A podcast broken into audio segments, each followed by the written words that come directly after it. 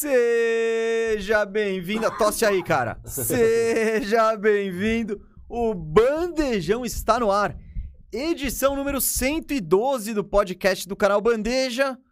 Em clima de decisão, em clima de finais, em clima de. de coisa importante. Clima de coisa importante. É, não te apresentei ainda. Tô quieto. Eu achei que você ia. Não, tô quieto, tô quieto. Não demorou. Porque eu, eu sou o Gustavo Mesa, eu tô toda quinta-feira aqui. E durante esse período aí, às terças também, né? Pra tocar esse podcast do canal Bandeja. E quem sempre está aqui comigo é o meu parceiro, meu amigo, meu brother, segundo a esposa dele, meu marido, Rafael Cardone. Ô Firu, fala Firu, beleza? Agora pode? Fala aí, galera, beleza? É um artista, é um artista. Tudo Firu. bem, galera? Tudo bem. Firu, você no início do programa, Ah, você falou que você estava. eu tô puto da vida. Isso, eu ia usar outras palavras, Não, incomodado, tô- Não, mas não, você não quis Puto. nem explicar não. o seu incômodo pra mim antes de estar rolando. Você queria deixar pra compartilhar isso com a galera. Eu tô muito E o puto. momento Firu Puto, eu acho que a galera gosta também, então. Eu tô muito puto.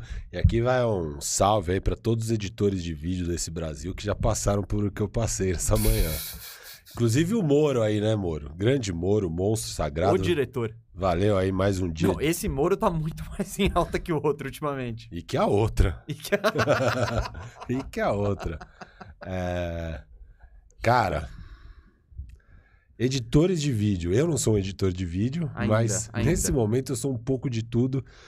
É, Ontem, Gustavo Mesa e eu fizemos nossa transmissão do pré mais jogo desse jogo 3 maravilhoso de Boston Celtics e Golden State Warriors.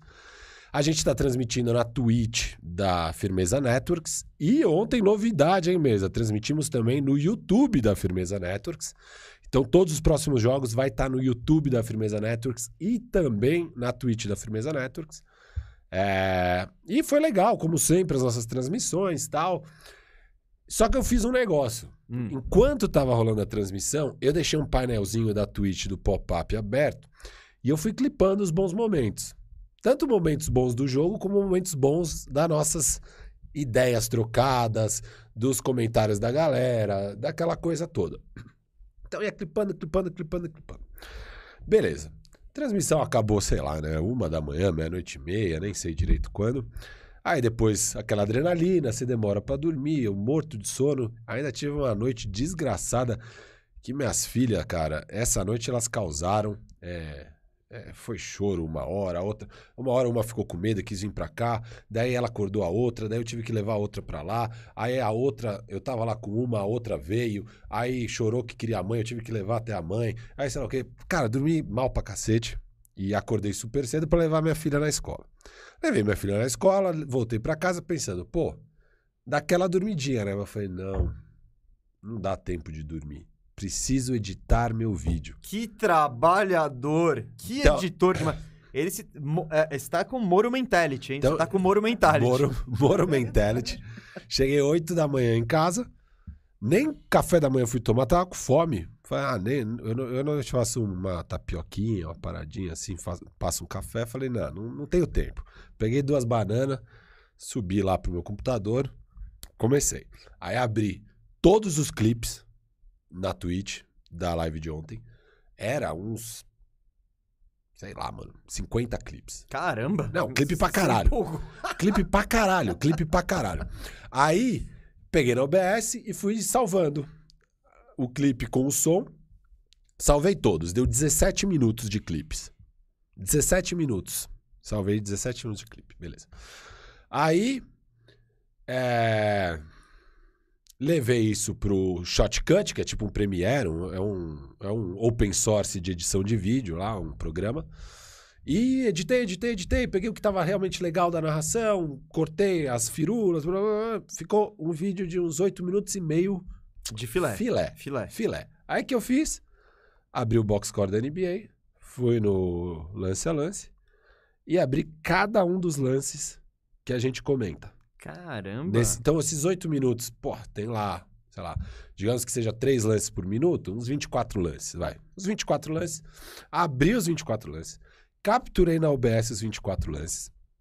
É, aí sem som, pra não ver a narração dos caras e tal. Joguei numa outra linha do tempo no shotcut e fui também cortando e sincronizando com a nossa narração, já cortadinho no espaço, beleza. Lindo. Eu, eu gastei assim, eu comecei 8 da manhã, eu parei 15 minutos lá pelas 10 e pouco da manhã pra finalmente fazer um café, um misto quente pra mim, beleza? Cara, era meio-dia e 40. A gente tem que sair pra vir pro estúdio. Eu tenho que sair de casa 1 e 10, assim, no máximo. Era meio-dia e 40, ainda não tinha almoçado, não tinha feito porra nenhuma. Mesa. Matei. 8 minutos e meio ali. De tudo sincronizado. Nossas falas com os vídeos e tal. Mas tinha uma hora com 3 minutos e meio de vídeo que não- a gente tá conversando e você comenta assim: é uma bola acho que o Tatum deita e rola pra cima do Steph Curry. Steph Curry já tá carregado de falta, não consegue fazer nada. E você comenta, pô, o Boston Celtics está caçando Stephen Curry. E eu pensei, pô, sabe o que seria? E aí a gente começa a conversar um pouco disso, e eu falo de como, puta, é complicado ficar. Agora ele vira uma debilidade na defesa. blá, blá, blá.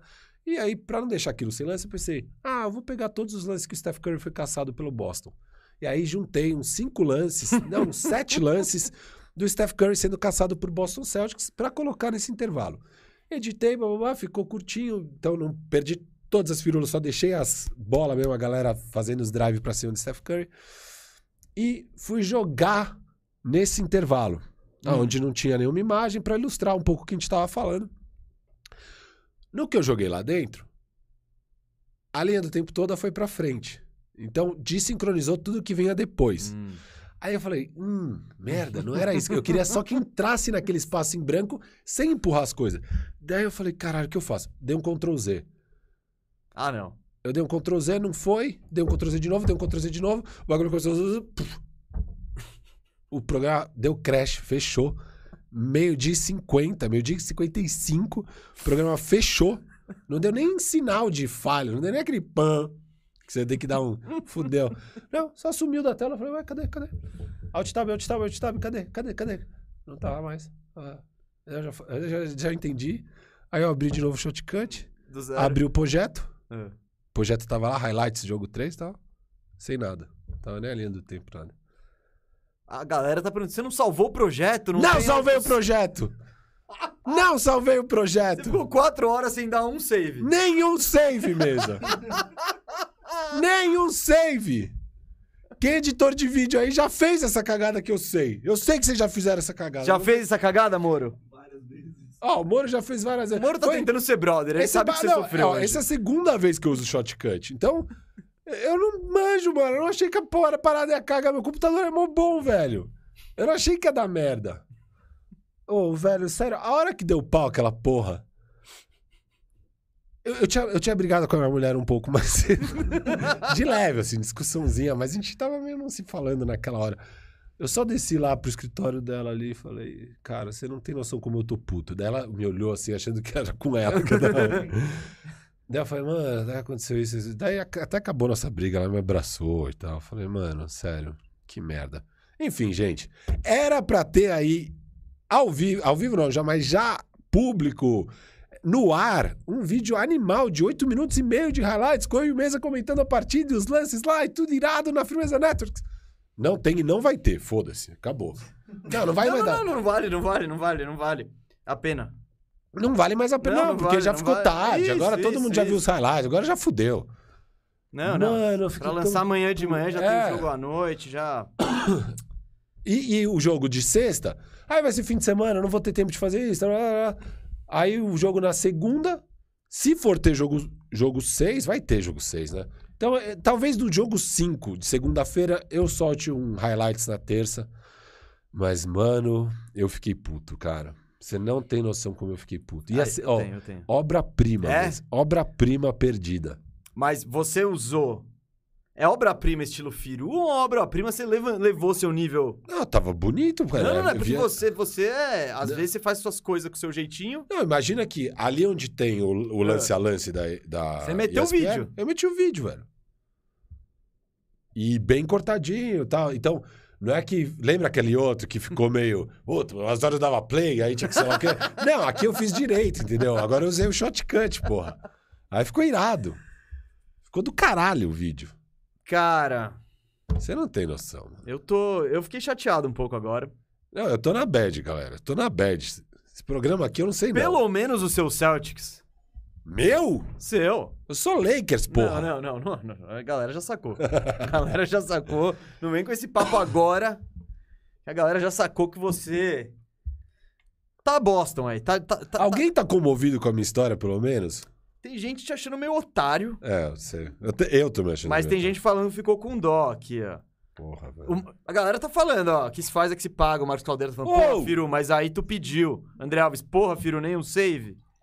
Ó, não vem Aí, ó, não. mas o Leonardo Rodrigues falou, vou dar até um like por esse sofrimento.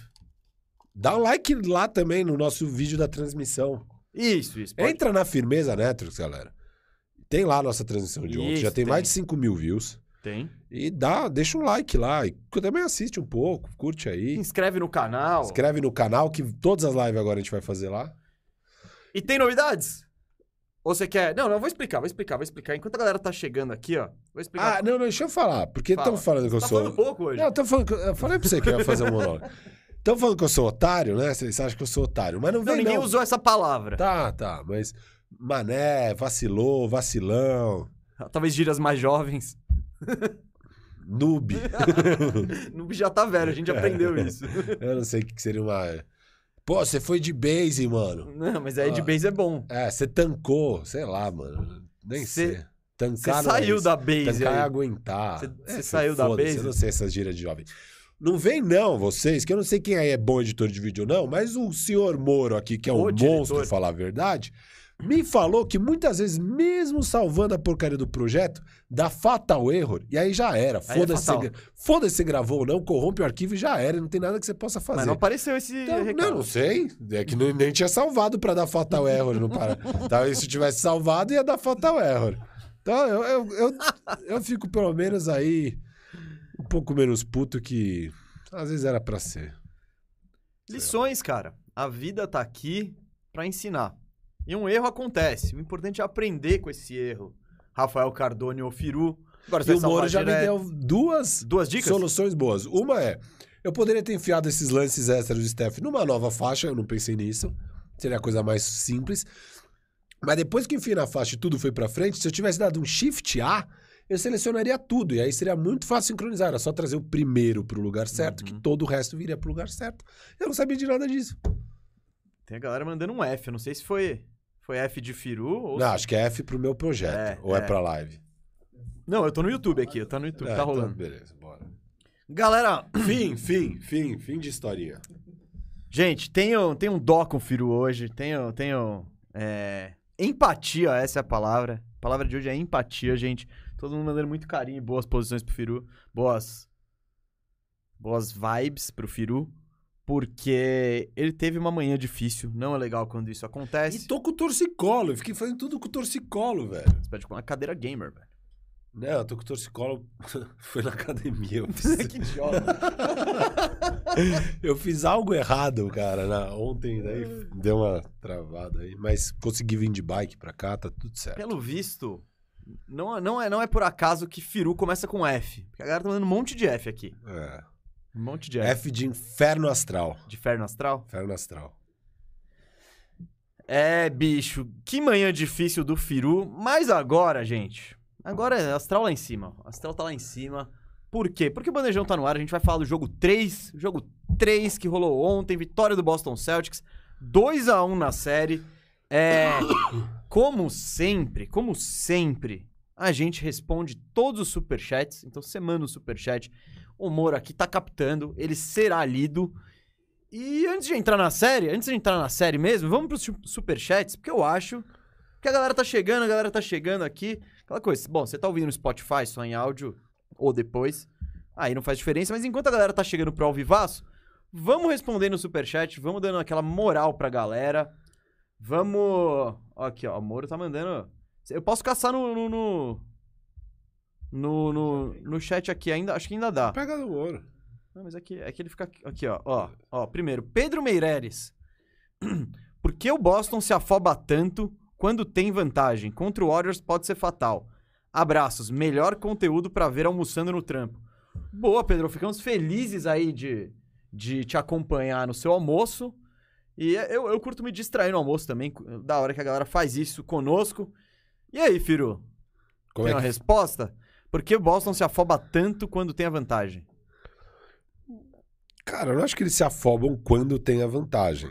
Eles se afobam em momentos do jogo. É, acho que tem momentos de jogo que se afobam e eles não estão jogando basquete sozinho. Tem o que o adversário tá fazendo. Eu acho que às vezes os Celtics, de fato, cometem erros auto-infligidos, assim. é, problemas que eles criam para si próprios. Mas, cara, eles enfrentaram adversários muito difíceis aí na, nessa pós-temporada. E você tá jogando contra o Warriors, que é um timaço. E, e a hora que o Warriors. é, a defesa do Warriors, quando, quando acerta ali, ali atrás. E aí, nos ataques, mesmo quando não é turnover, mesmo quando comete eles começam a imprimir um ritmo forte de atacar rápido, de arremessar rápido, aumentar o volume na bola de três e tal. Cara, é difícil, a pressão aumenta, mesmo, mesmo porque daí você vai pro ataque muito mais pressionado, porque os caras acabaram de meter duas bolas de três e você errar vem outra. Então, óbvio que tem uma pressão nisso, e, e todos os times têm dificuldade de lidar com essa pressão específica do Warriors. Então, eu acho normal. Óbvio, vimos Boston em alguns momentos particularmente infelizes nessa pós-temporada. É, acho que o maior exemplo deles foi o último quarto do jogo 7 contra Miami. Um momento totalmente infeliz de Boston. É, mas acontece, cara. A gente já viu vários times terem esses momentos. né? Acho que o do Boston talvez tenha ficado um pouco mais marcado. É, mas acho que é um pouco normal. Nessa NBA de hoje, a gente está vendo a volatilidade dos placares, como com essa bola de três, esse volume e essa precisão que a galera tem. Ainda mais quando você fica quente no jogo, você começa a arremessar 60%, 70% de três. A gente viu isso, cara, com o, com o Dallas Mavericks, com o Golden State Warriors, com o Memphis Grizzlies, com o Miami, vimos com o Boston. As horas que acontece isso, cara, é muita volatilidade. Então, eu acho um pouco normal, assim, falar a verdade. Sim, sim. E é normal isso acontecer durante a partida, porque, primeiro, que tem o. Contra o Warriors, né? É o que você falou. O erro, ele, ele geralmente é punido. Você tem menos margem pra errar. E quando você erra algumas vezes seguidas, a gente falou, tem- falamos isso antes da série, teve isso ontem. Aquele um minuto e meio que você toma nove pontos do Warriors. Você fala, puta, da onde que saiu? 9 a 0 e, e é isso, o Boston algumas vezes, aí diante desse cenário de pressão, você erra um ataque, você erra outro, você tá tomando sexta, Teve isso ontem, por exemplo, com o Smart tentando definir na- no meio, no terceiro quarto, naque- uma, uma bola que ele não passou pra ninguém. Ele falou, não, sou eu. Então, o Boston a gente já falou um pouco da inconstância dos, das peças ofensivas, né? E estamos vendo isso nessa série, né? O jogo 1, um exemplo, jogo 2, jogo 3, é tudo diferente quem, quem tá contribuindo. Mas eu acho que é normal também, né? Eu, eu não, eu não- eu não vejo isso como algo de outro mundo. E, e é natural na, NBA de hoje, sabe? É, é que é isso. Você tomou três bolas de três, sua, sua, sua diferença de 10 pontos já foi. Então é. Acontece, mas. Boston também tá com experiência, né? Nos três terceiro quartos, eles tomaram sacolada e o Warriors passou pra frente, ou chegou, ou encostou. Em dois deles eles souberam responder, né? Ontem e no primeiro jogo. É, ontem eles conseguem sobreviver. Eles chegam a tomar a virada, mas conseguem terminar o quarto ainda quatro pontos na frente. É, quando o Curry vai pro banco, né? O, o Rada. Hoje, hoje eu participei do Live Basketball BR, né? Da live ali do Bom Dia NBA. Abraço pro Rada, pro Laza, pro Sasso, pra todo mundo. E a gente discutiu isso. Ele me perguntou se o Curry errou em tirar o Curry no final do terceiro quarto. E na minha opinião, não. Ele já tava brincando com fogo há muito tempo. Não, é, ali foi a hora que ele falou, porra, Legal, quatro pontos. Dá pra. tá bom. vai tá descansar. Com 15 você não consegue, você não pode ir pro banco. Mas com quatro. bom. Isso, isso. E tinha gente discutindo fora tal, que não. Que ele, como ele tava quente, ele devia ter terminado o período. Não, mas aí o Clay terminou bem o período, não foi, não foi a questão do, do Curry sair ali, foi. É, então, ó, aqui, ó. LF Beats, ó. Só pra. man- Obrigado pela contribuição. Só, só pra mandar um abraço, meus queridos. Vocês são zica. Ô, LF, você é zica. Você é. Zica demais. E dizer que o Warriors não é meu time, mas fiquei decepcionado ontem. Eu acho que não é nenhuma decepção com o Warriors. Eu acho que o Celtics É. jogou muito bem. Jogou muito bem, muito Fez, bem. a gente já vai entrar nisso do jogo, mas eles, eles seguiram a cartilha ali. Eles seguiram a cartilha do, do, que, faz, de, do que eles podem fazer pra se dar bem contra o Warriors. E ontem Deu tudo certinho. Já vamos entrar na análise LF Beats. Valeu, tamo junto. Johnny Arguello. Se o Celtics. Valeu pela contribuição. Se o Celtics ganhar, o Brown é o MVP por muito. PS, quem falou do Togashi será cobrado apenas. Você sabe o que é o Togashi? Não. Mas, Johnny, se o Celtics. Calma, ainda não acabou, hein? Foram três jogos, o Brown pode meter 40. O Tatum pode meter 40 pontos, blá blá blá blá, três deles. É, mas tá- agora. Tá aberto entre os dois, É, do lado de mas Boston. agora, se, fosse, se o prêmio fosse agora, eu daria pro Brown. Ah, ele, também, também. porque ele foi o cara. Ele foi o cara fundamental na virada no jogo 1, que é o que a gente fala. Aquele início de quarto-quarto liderado pelo Brown é o que põe o Boston em condições aí do Horford meter bola, do White. Se começa o quarto-quarto, o Brown erra dois dos arremessos que ele acertou, talvez o, o Warriors seguisse tranquilo. Então ele foi muito bem. E ontem ele foi fundamental ditando ritmo no início, né? Ele teve um primeiro tempo absurdo. Ele teve um início de primeiro quarto muito forte, né? Chegou a ficar, acho que, sei lá, 3 de 3, 4 de 4. É. Então, eu daria pra ele o, o, o prêmio de MVP, mas tá aberto ainda. Eu não acho que tem nada decidido. É. E ele, ele foi bem também, deu boas assistências, pegou um monte de rebote. Ele impactou o jogo de diversas maneiras ontem, o Jalen Brown. Só que muito mais no começo do que no É, decorrer. do- né, no resto ficou um pouco mais. Não teve aquele, aquele grande momento, assim, mas ele foi, foi bem ali. Eu Não, ele- não. Não foi, não foi mal. Ele terminou. Porque teve um jogo, acho que foi o jogo 2, né? Que ele começa. Mesma coisa. Uhum. Começa o primeiro quarto ali com uns 10 pontos, jogando muito. E aí ele de fato some da partida depois. Uhum. Ontem não. Ontem ele teve um começo muito forte, mas não sumiu da partida depois. Continuou contribuindo. É, Mesmo na defesa, eu achei um jogo um pouco melhor dele do que o normal ontem. Ai, ai. Ô, Firu, mais um superchat aqui do Maicon Mick, o Mycomic. Falo, nesse é pra você, hein? O Firu, Mickey do Procon valeriam mais esses 15 minutos. Eu não sei 15 minutos, mas acho que ele gostou do, do Firu, Eu- Mickey eu acho- do será Procon. que ele acha que faltou virar Mickey? Não, eu não entendi. Não sei. É que tá escrito. Eu, eu li como foi. O Firu, Mickey do Procon valeriam mais esses 15 minutos. Então, acho que ele falou que não valeu tanto. Se eu tivesse igual o Mickey, teria valido mais. Será que foi isso? É, talvez. Mas ele até, até que ele se conteve pra não soltar o Mickey dentro dele. Não é toda hora que vai ter Mickey, não, seus pés de rato. Já pra casa, Pluto! Uhul! Essa é uma boa, eu gosto do meu Mickey. Eu gosto também. Eu acho que tá acima da média. Acima da média. Underrated. Underrated, underrated. Aqui o Arthur de Abreu faz uma campanha. Release o Firu Cut. A galera quer Firu Cut. Pois é. O Firu Pois Cut, só o Firu viu. Só o Firu viu. Tava o Firu lindo, velho. Sério, cara. Tava lindo, mano. Tava lindo. Cara, me lembra muito. Ó, se alguém quiser agora pegar, vocês conseguem fazer, tá? É só entrar. não, não se sintam mal, ó. É abrir todos os clipes lá e fazer. Faz aí. Ah, os mano. clipes estão salvos. É público. Ah, sim, sim. É público. Você entra lá na Twitch da Firmeza Networks, coloca clipes e abre, já, já é na ordem cronológica, você abre lá, salva tudo no seu OBS, onde você captura as coisas, e depois vai lance lance na NBA. Faz tudo o que eu fiz, dá tudo certo. Só, é só não dar o fatal error. Firu, isso lembra muito o, nosso. eu, eu- eu te entendo, porque eu vivi uma situação parecida lá por volta de 2001, 2002, quando a gente teve um projeto de literatura que a gente tinha que encenar, encenar os, os clássicos da literatura, né? E a gente, pensa, a gente tinha que encenar três livros, Eu lembro. um a gente não fez e gastou 85% do tempo com, com um Um. livro só, um livro. Foi bem um. A Relíquia. A Eu li de. Era, é do Essa de Queiroz? Acho que é. Vou até procurar. Relíquia. Essa, isso mesmo. Essa de Queiroz. Tô, em- tô em dia aqui com a minha, com a minha literatura. E, cara, você não tava no meu grupo, você tava no outro Não. grupo, fez grandes, grandes produções também. Grandes, ficou irado o nosso também. Mas, mas é porque você tinha uma grande estrela que brilhava mais que as outras. E um, e um diretor cheio de ideias boas. de como usar aquela estrela. Pode ser. pode Inclusive o ângulo, os ser. É, eu, cortes. eu, tá? eu tava lá na filmagem. É, eu sei. tava, eu tava. Acho que foi o dia que você sujou a mesa. Não com foi, você, Tá, você, tá, você tá viajando. Misturei, você tá misturei, misturando tá. tudo. Eu não andei de skate aquele dia. Não sei. Não. Você andava de skate sempre, velho. Você era radical. Sempre por três meses. É. É. Mas então, cara, o grupo, nesse meu grupo tava o, o Fê, que aparece direto nas nossas lives, o, Egi- que ele é o Egitinho O lá. Cauê o do Cauê dos Sixers. Sixers.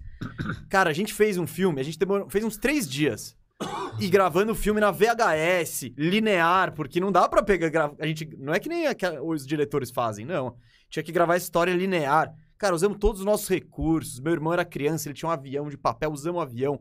Cara, foi uma obra que quando passou na classe, você faltou esse dia, você nunca viu essa obra? Você nunca Eu viu essa faltei. obra? O... Quando, quando, quando... É que o João me chamou aqui. Vai lá.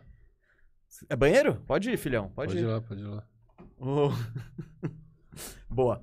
É, Então essa obra ficou muito boa, muito bonita, ficou animal. Ela foi exibida pro público uma vez na aula de literatura, sob grandes aplausos, sob grandes aplausos do público. A crítica adorou, o professor gostou. Bom, beleza. A gente colou depois outro dia na casa do Fê pra ver, a- pra ver o que a gente tinha feito, né? Aí começa, tem cinco segundos de filme. E aí corta. E a irmã do Fê, tipo, com 13 anos e uma amiga fala, se filmando e falando: Ei, manda um parabéns pra, pra Bebel. Aí ela fala: Não. Cara, é 15 minutos disso. A gente termi termina a besteira delas, termina o nosso filme. E começa a obra que não ficou tão boa.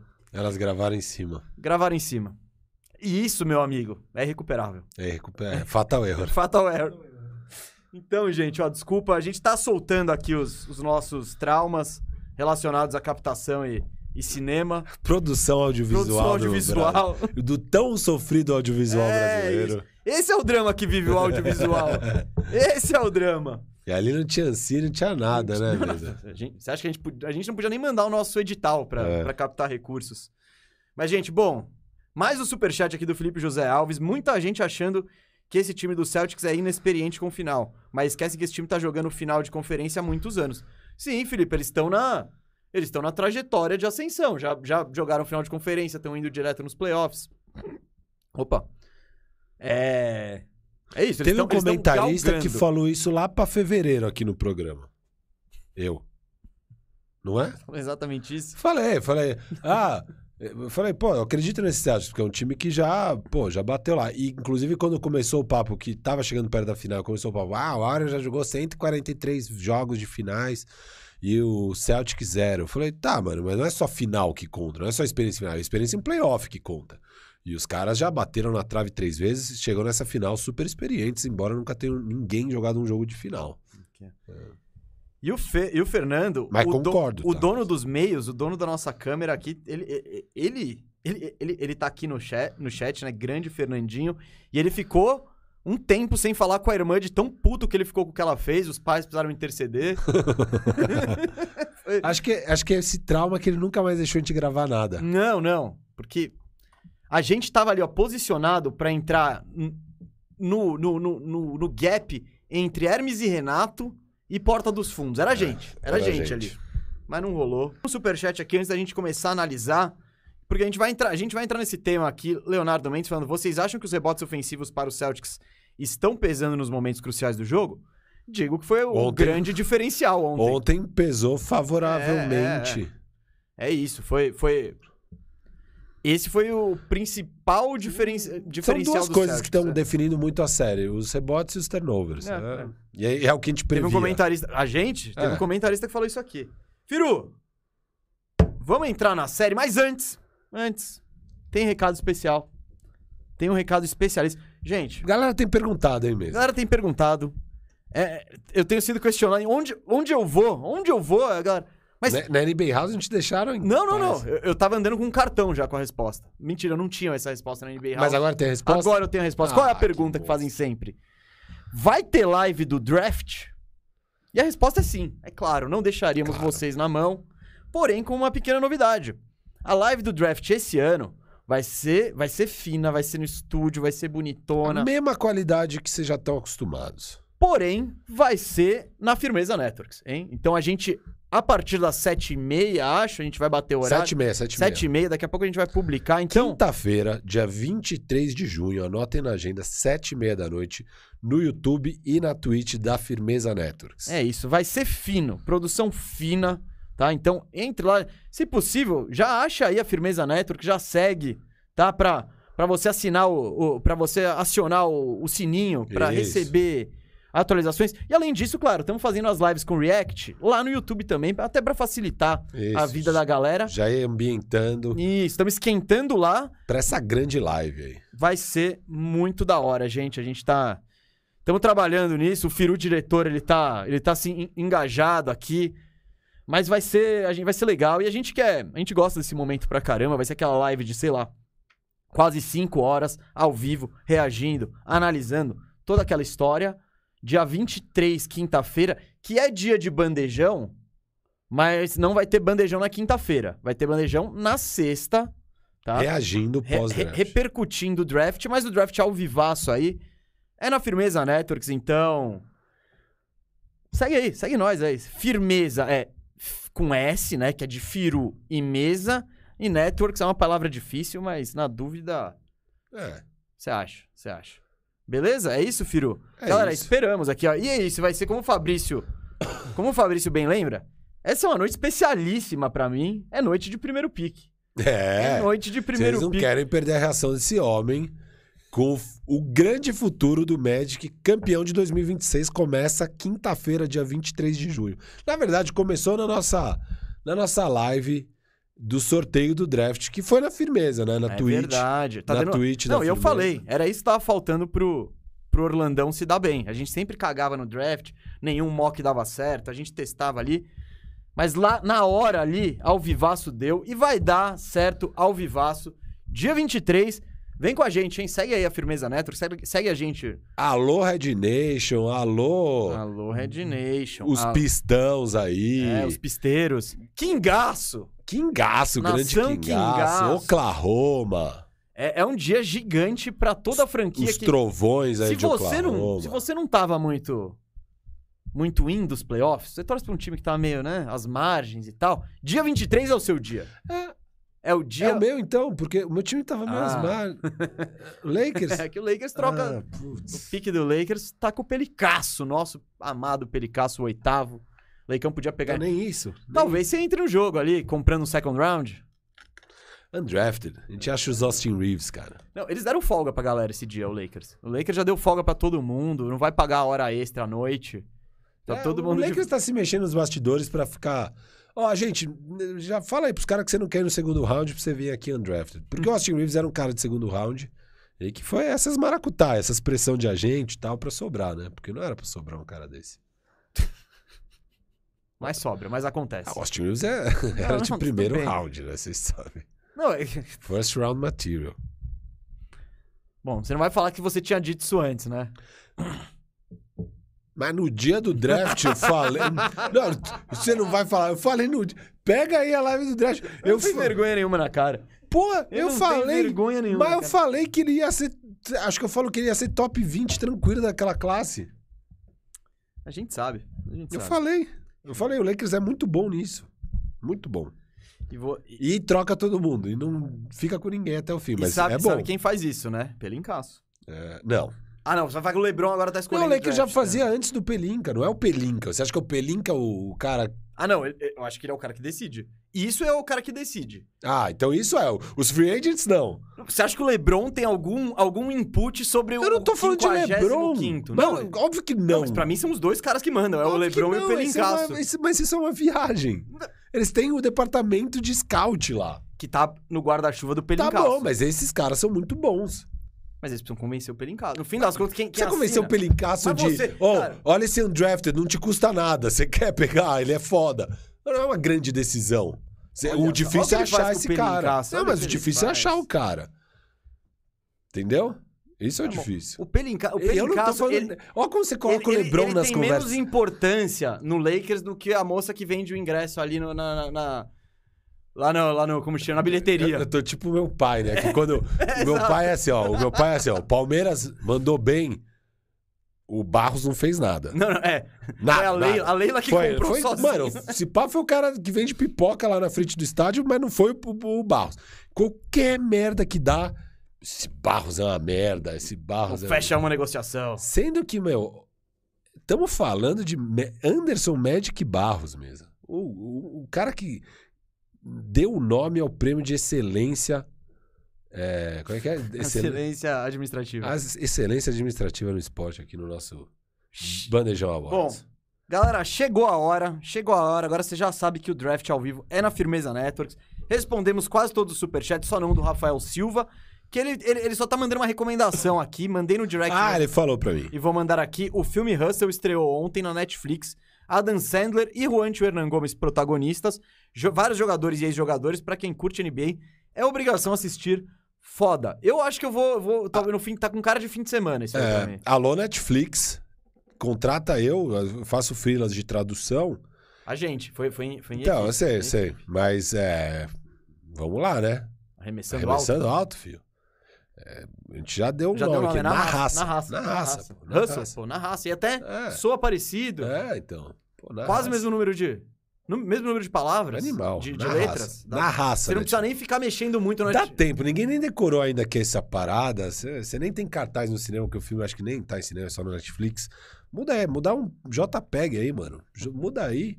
Os caras- Muda pra na raça e vambora. E a gente nem vai cobrar. É. Tamo, tamo Mas daí você já me contrata pros próximos, tá? Ficar... Tem um negócio que fica ruim, essa- são essas traduções, hein? É. Tradução de filme é um negócio que é difícil. Eu sou um bom tradutor, sabia? Não, é- tem alguma coisa que você não é bom? Tem várias. Tipo, Não, fala três. Salvar projeto. O Moro já. O Moro falou aqui, ó, salvar projeto.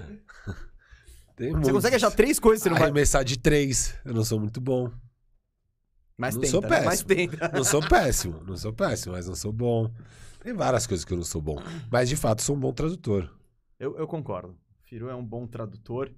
E, gente, vamos trocar ideia. Vamos trocar ideia de jogo 3, porque é o que tem pra falar aqui. É o jogo que rolou entre o bandejão de terça-feira, em que analisamos os jogos 1 e 2 inteiros, dissecamos tal, fizemos tudo. E ontem à noite rolou o jogo 3 em Boston. A série chegou para Boston e o Celtics venceu com tranquilidade aí, 116 a 100. É, imagino que todo mundo viu o jogo aí, Firo. Mas eu vou passar um pouco aqui. Só pra falar as estatísticas da galera, né? O Curry foi o destaque do Warriors com 31 pontos. Mas só duas assistências, né? Quatro rebotes. Clay Thompson. ele foi ele, depois, depois que criaram um apelido na live ontem de Delay Thompson, ele começou. Mas também não estava errado. Ele entrou com o delay no jogo e deu Não, então, certo. o cara acertou, mas tipo, ele ouviu. Ele ouviu. Beplito foi. Foi o Beplito. Delay Thompson ali, Clay Thompson fez 25 e o Wiggins contribuiu com 18. Daí em diante, só o Poole fez 10, o Draymond Green ficou só em 2. É, isso foi o que rolou de pontuação aí no Golden State Warriors. E do lado do Celtics, rolou um negócio muito interessante, Firu. Jason Tatum, 26 pontos, 9 assistências, 6 rebotes. Jalen Brown, 27 pontos, 5 assistências, 9 rebotes. E Marcus Smart, 24 pontos, 5 assistências, 7 rebotes. O Big Three teve boas atuações, né? Ao mesmo tempo, né? simultaneamente. E esse e foi a primeira vez desde 84 nas finais que três caras no mesmo time não, não, não conseguem pelo menos 20 pontos, 5 rebotes e 5 assistências. Foi desde a final de 84, se não me engano, com o Magic Johnson, Kareem Abdul-Jabbar e Michael Cooper. É, Firu, vamos falar do jogo, mas eu já quero trazer o eu não lembro de quem foi o comentário, mas que trouxe a questão dos rebotes pro jogo, né? Eu falei isso no, no Live Basketball, eu falei aqui. Eu achei que o primeiro jogo, o Celtics ganhou de uma forma meio irreal. Aquela. Falei, aquilo é muito difícil de replicar. Fortuita. Foi fortuita. Sim, é- era um dia absolutamente inspirado de todo mundo ao mesmo tempo. Não é nem um dia, né? Uma- um Quatro período. minutos ali, É, é, particularmente exato. inspirados. que meteu uma parcial de 40 a 16 eles fecham o primeiro jogo. Falei aqui. Era o que eu tinha dito no, dito no começo do- da, da série. Como o Boston pode ganhar?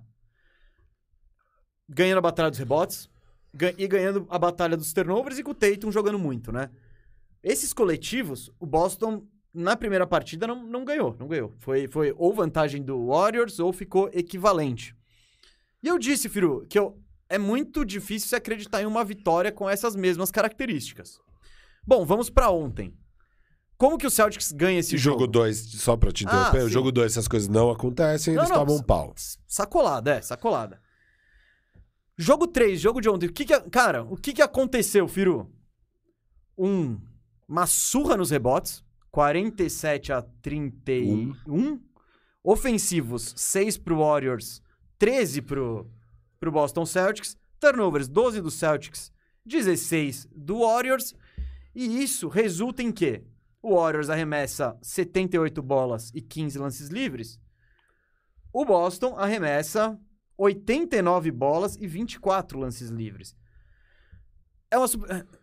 É o que... E pontos no garrafão também. Isso, isso, isso. E, bem lembrado também, agressividade dentro do garrafão. Se eu não me engano, foi 52 a 26. Isso, foi exatamente isso. Que memória. tá com boa memória. Que memória. Mas eu tava com memória pra saber que você tava certo também. Então, o dobro. O dobro de pontos no garrafão. Então, a vitória do Boston, na minha opinião, e acho que é, é difícil até ir muito longe disso, tá aí.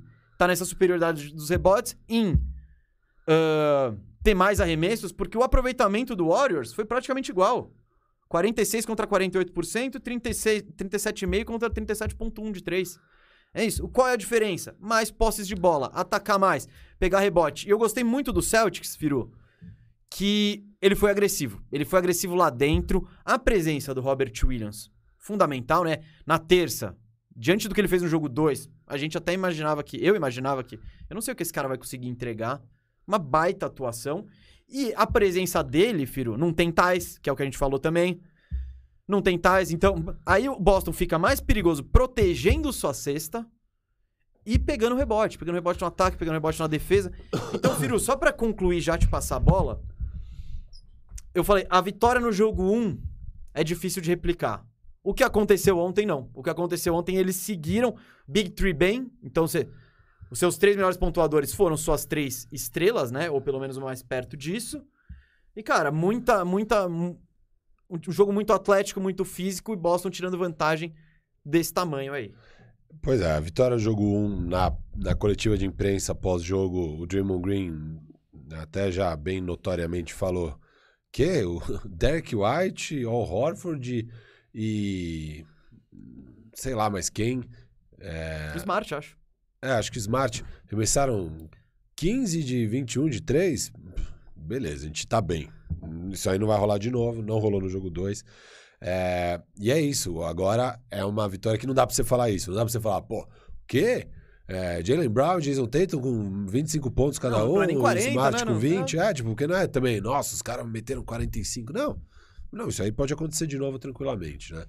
Eu fiz uma provocação a você na terça-feira, porque você é uma hora até tá animado com o Warriors, você fala, pô, vou apostar nesse 3 a 1 do Warriors. Eu falei, cara, eu não acho que isso vai acontecer nem a pau, eu tenho certeza que o Celtics ganha uma das duas pelo menos.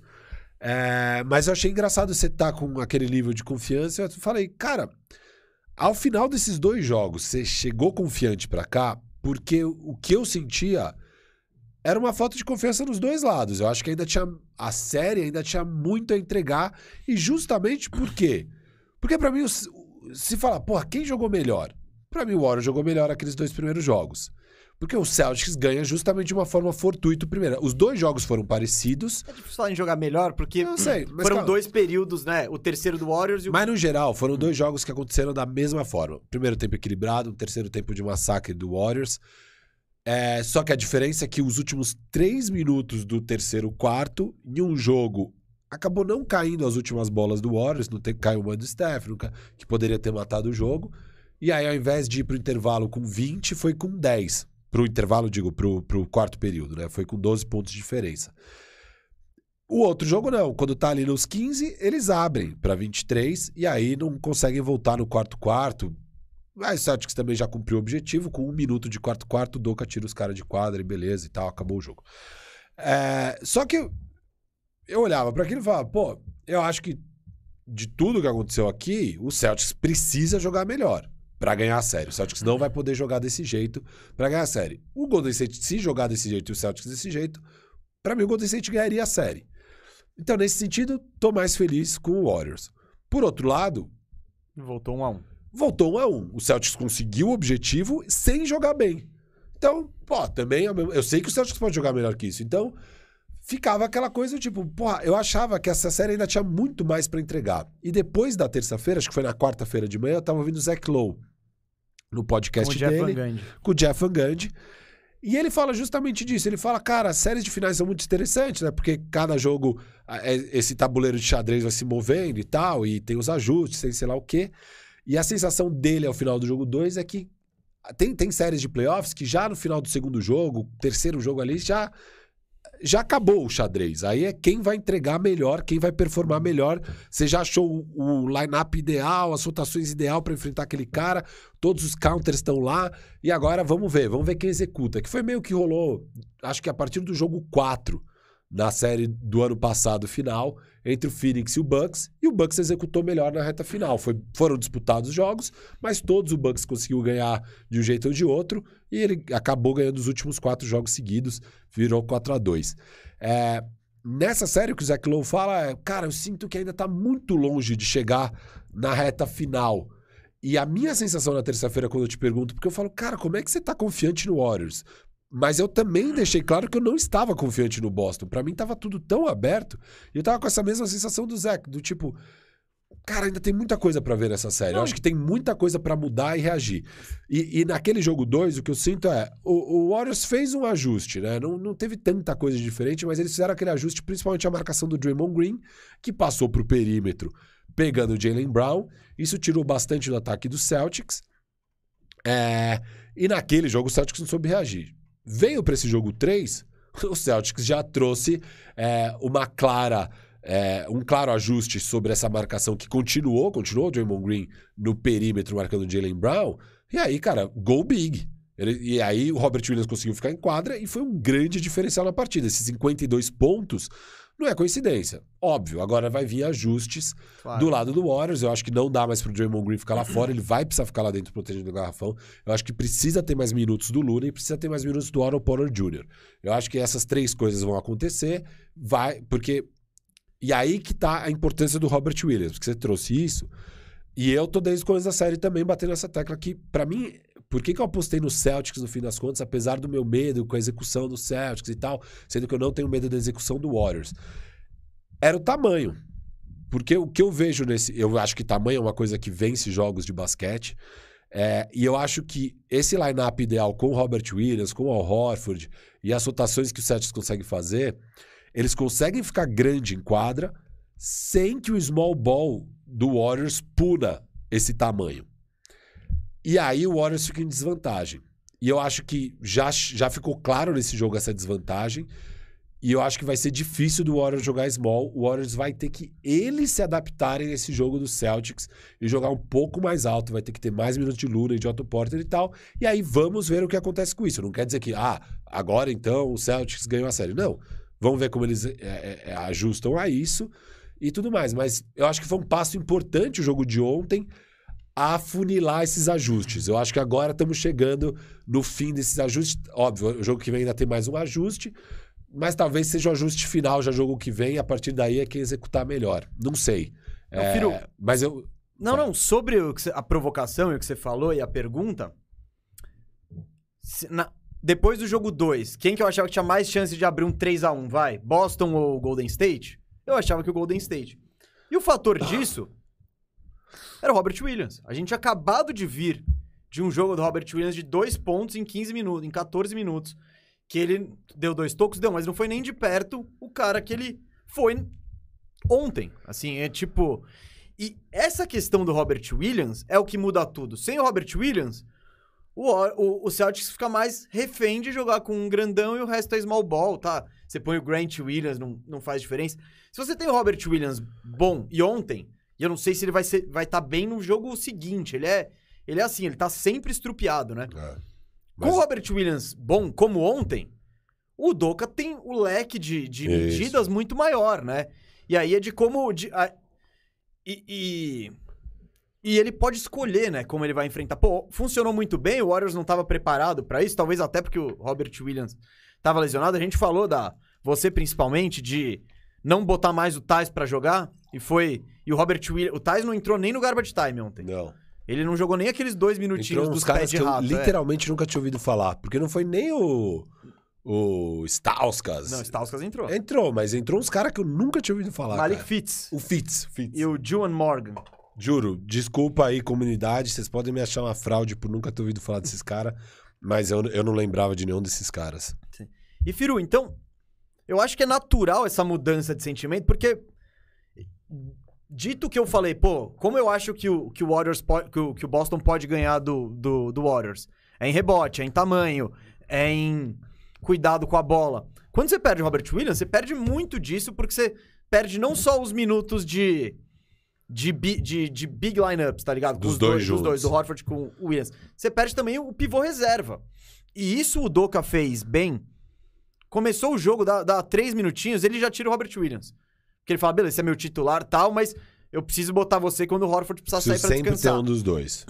E isso, isso deixou. eu- você lembrou muito bem, você, você até falou que disso no jogo passado. Não teve aqueles minutinhos de vamos abusar do Tais. Não teve. É. Ou é o Horford ou o Robert Williams lá dentro. Ou os dois. E isso dificulta muito. Então. E se eu não me engano, o Robert Williams, fo- o- arremessando contra o Robert Williams do perímetro, o Celtics foi tipo 1 de 5. Não, porque ele é grandão, né? Então, Ele e é olha a grandão. diferença disso pro Thais, né? O Thais não consegue contestar no perímetro. Não consegue nem dar medo de que ele vai chegar. Exato, O exato. Robert Williams, mesmo que ele não chega, você tem ele gigantão pulando. E ele deu Ele quatro deu to- tocos. é. Ontem foi quatro. Roubou três bolas. Roubou três bolas, quatro tocos, três Teve- rebotes ofensivos. E o maior plus-minus do Boston. 21. 21 em 25 minutos, assim. Maior do que. Depois veio o Smart com 19. Tatum teve 13, o Brown teve 7. Então, Impacto ele foi. absurdo. Ele teve um impa isso, um impacto gigante. Pegou três rebotes ofensivos. Então, E eu concordo com você, que não dava pra esperar isso do Robert Hum. Não, Williams. a concordo gente foi no under do Robert Williams de 7,5. Porque eu falei, Não cara. fomos. Não fomos, íamos? Eu, não, eu não sugeri. fomos, não fomos, mas era, era mais viável apostar no under do que no over. Sim, porque. ele- ele- é isso, ele ficou e era 15 minutos. 5,5 rebotes. Não, não, não. De tudo. Ah, de tudo? É, era, foi, era, era um under ridículo, assim. Over, under, mas, cara, eu falei, ele não conseguiu ficar em quadro o jogo 2? É. Como é que, como é que ele vai? E a NBA, essa maluquice. O cara volta, ele tem essa atuação tão impactante. E ao mesmo tempo, no jogo 4, ele vai zoar o joelho de novo, o braço, Ah, o você vê o. Teito, o cara tá sem ombro e jogando aí, jogando bem.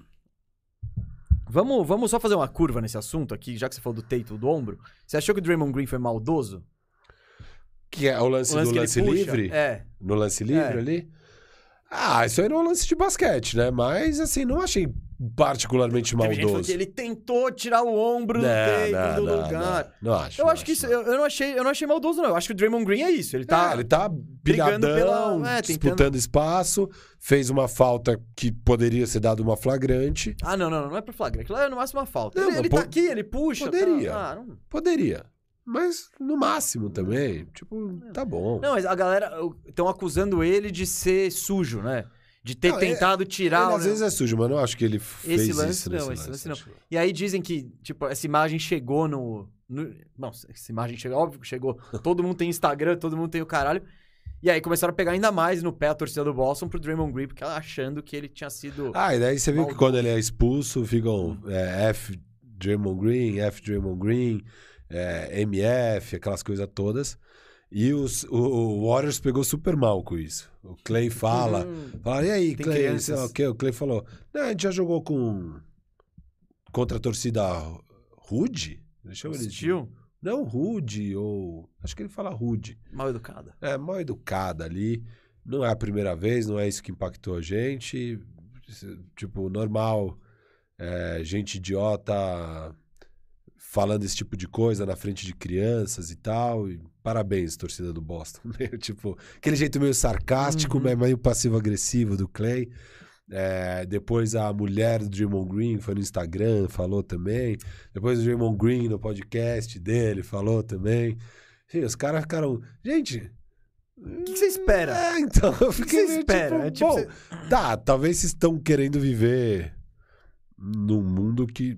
Você acha que um dia vai acontecer de nos esportes as pessoas não terem esse comportamento na torcida? Cara, Que beleza, Vou ser bem consigo- sincero. Eu nem quero viver nisso. Porque, pô, fuck Damon Green, Draymond Green, você não tá chamando ele. É tipo. Não é pessoal. Não é pessoal. É, não é pessoal. Não tem, como eu posso dizer, não, não é, sei lá, racista, não é É, homofóbico, não é. É tipo uma provocação. é, eu acho ok. É tipo o que eles fazem. Ref, you suck. You... Que é que é muito tosco, mas tipo. É o máximo que pode. Você É falar, máximo- é, se você for muito além falar, disso. você falar além disso, você é expulso da área. Não, eu acho que você cortar isso também, pra você não poder provocar o jogador rival. A gente vê vários casos de coisa inapropriada, os caras xingando a- o filho. E, e- e na NBA, esses caras que estão xingando, eles estão, tipo, nessa distância, né? Então, é pesado. Você tem que inibir. Às vezes o cara lá na- no estádio, na 19 Tipo, ninguém, não, não, não dá pra ter essa repercussão. Na NBA dá, eles inibem isso, eu acho legal inibir, por exemplo. Teve aquele torcedor que mexeu com a mãe do Chris Paul. Pô, isso aí. O cara que jogou a, a garrafa no Kyrie tá. Irving, é, tipo. Esses caras passam da linha, mas, ah. cê- Ele vai fazer esse auê todo porque ficaram gritando fuck Draymond Green. Sendo que o Draymond Green ele pede isso todo santo jogo. Ele arruma confusão com todo mundo. É, não. É tipo, vamos lá, né? Vamos lá. Eu também acho muito barulho por nada aí. Não, muito, muito, muito. É tipo. E com o Draymond Green tem outra polêmica rolando. Do podcast depois? É. Então fala. É porque o podcast. Bom, vai. O Draymond Green, ele postou o podcast dele depois. Ele foi pra, foi pra casa ali depois e fez o podcast dele. Tá lá. Já tá no ar. Tá lá. Eu fui muito mal no jogo. I played like shit. Ah, esse é o. Esse a é o- tagline da thumbnail do podcast do Draymond Também Green. não dá ponto sem nó, hein? Ah, ele é sinistro. Também não dá ponto Não, sem e eu nó. venho elogiando, falando, mano, que coisa especial, a gente tem um cara fazendo e tal. E assim, ele fala bastante de jogo, ele fala de estratégia, ele fala de sei lá o quê. E aí um repórter perguntou, cara, você não acha que é meio. que é possível que Boston Celtics esteja usando as coisas que você fala no seu podcast? e daí o Draymond Green fala, tipo, mano, qual é? O quê? O que que eu falei de XNOs? Daí o cara fala, não, você falou aquilo de ajustar pra marcação. Porra, que ajuste de XNO, hein? Pô, você manja bastante de basquete. E aí ele começa a acabar com o repórter. Mas é que, e aí o Draymond Green depois no Pelo que podcast você falou, foi meio escroto. foi, ele, É, ele o jeito que acaba você com o cara. aí foi meio escroto. Não, ele acaba com o cara. Ele, só que ele tá naquele modo passivo-agressivo, por quê? E aí fica claro depois quando você ouve o podcast dele, porque eu vi a coletiva, vi. oh, é, e e o, o, o que ele fala é que, cara, tem muita gente da mídia que é contra essa nova mídia e querem bater nisso. Ah. É, mas Sim, tudo sim, bem, sim, é não, narrativa eu dele. entendo ele achar isso. Então, que ele fica puto, pra ele, ele ouve um cara falando uma merda dessa, e ele fica tipo, tá, é claramente mais um idiota que só não quer eu roubando o espaço deles, ou os outros eus, né? Porque igual eu, um monte de gente vai fazer, e quer proteger o terreno, sabe? É Corporativismo aqui, proteger o terreno, que ele fala.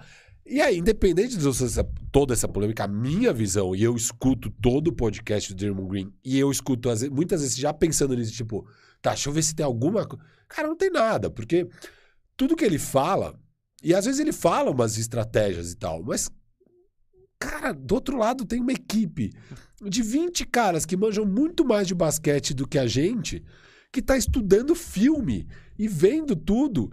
E, cara, nada do que o Draymond Green tá falando lá já pas- passou desapercebido ou não. Tipo, cara, ele, é que isso aí é tudo sabido, sabe? Então não, não tem. Nossa, ele não tá dando ouro. Não, lá, eu, eu acho que a Não é que, discussão. que nem o Tite, eu lembro do Tite uma vez. O Tite fez isso. Tite é foda, hein? Tite uma vez com o Corinthians, o Corinthians tava mó bem, voando tal. E o Tite tava querendo cavar uma vaguinha na seleção. Aí ele deu uma entrevista exclusiva, acho que pro Fantástico. Ah, não, eu- esporte espetacular, Esporte eu acho que espetacular. abriu a prancheta. Mano, abriu o projeto. Ele destrinchou o que que fazia o Corinthians jogar do jeito que fazia. E, mano, e- só que o futebol brasileiro, sim. Ainda mais naquela época, era uma zona. Você pega fala, o departamento de futebol dos outros times, uma zona completa.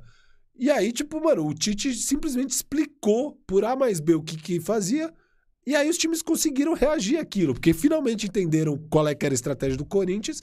E depois dali, cara, o aproveitamento do Corinthians cai absurdo. É muito da hora essa. E ali sim, ali eu realmente acho que o Tite entregou um pouco do ouro do Corinthians. Você pega no pé do Adenor. Não, não, ali foi. E foi meio tipo, ah, é, eu quero, eu quero, eu quero Eu sou mostrar foda, como eu sou, um foda, gênio. quero mostrar que eu sou foda. Quero mostrar como eu sou acima da média, que eu quero essa vaguinha na seleção. E ali eu acho que ele entregou. Mas, mano, na NBA, os caras são muito preparados Não, profissional. O que eu acho? Eu acho que a discussão não é, nem, não é nem essa.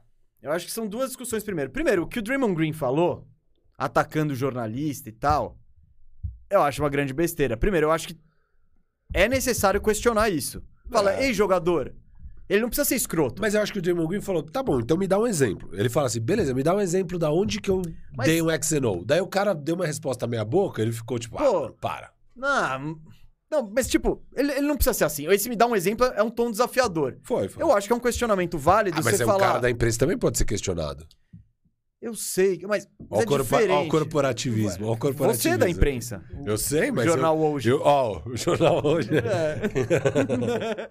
não, eu- mas eu tô dizendo, o Draymond Green é que ele fica ofendido com a, com a insinuação. Uhum. E o que eu quero dizer é, ele não deveria estar ofendido com a insinuação, porque não é normal um jogador. É fica- novidade, é É novidade. novidade, tem que ele tem que ser perguntado. Então eu acho que ele não, não deve ficar. Ele podia ter só respondido o que eu acabei de falar. Gente, tem 20 profissionais que manjam muito mais de basquete do que vocês, que já sabem tudo que eu falei lá. Relaxa. Isso. Não tem nada de novo. Beleza, então, tipo, tá. não, não acho que atrapalhe por isso, sabe? É. Então, eu acho que ele foi escroto ali, tipo, insinuar que os caras querem, sabe? De, ah, não, Uhum. que estão tentando roubar meu trabalho, que também não é a mesma coisa, né? Esse cara aí vai ter o trabalho sempre, é só ele pedir. Então, beleza, eu É acho que que... Se todo jogador acaba o jogo e vai fazer seu próprio Não, não podcast, tem. mata a coletiva após jogo. Ah, mas tá? todo jogador fizer isso, gente- ninguém vai ouvir é. nenhum podcast, tipo... Exato. E tem muita gente já falando que, tipo, tá, esse podcast do Draymond Green não é tão especial. Real, é uma coletiva onde ele fala do que ele quer falar ao invés de responder as perguntas.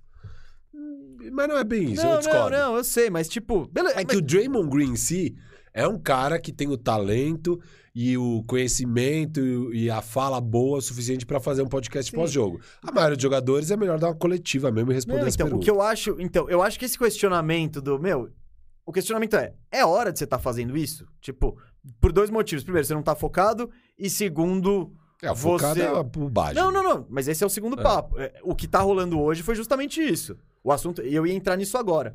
Porque ele perde o jogo 3 e grava o podcast logo em seguida. E tem um Mas monte quando de ele gente- ganha, ele também faz Não, isso. não, não, tudo bem, mas é, depois de uma atuação dessa, sabe? Então, é o assunto do momento. Não, beleza, Firu.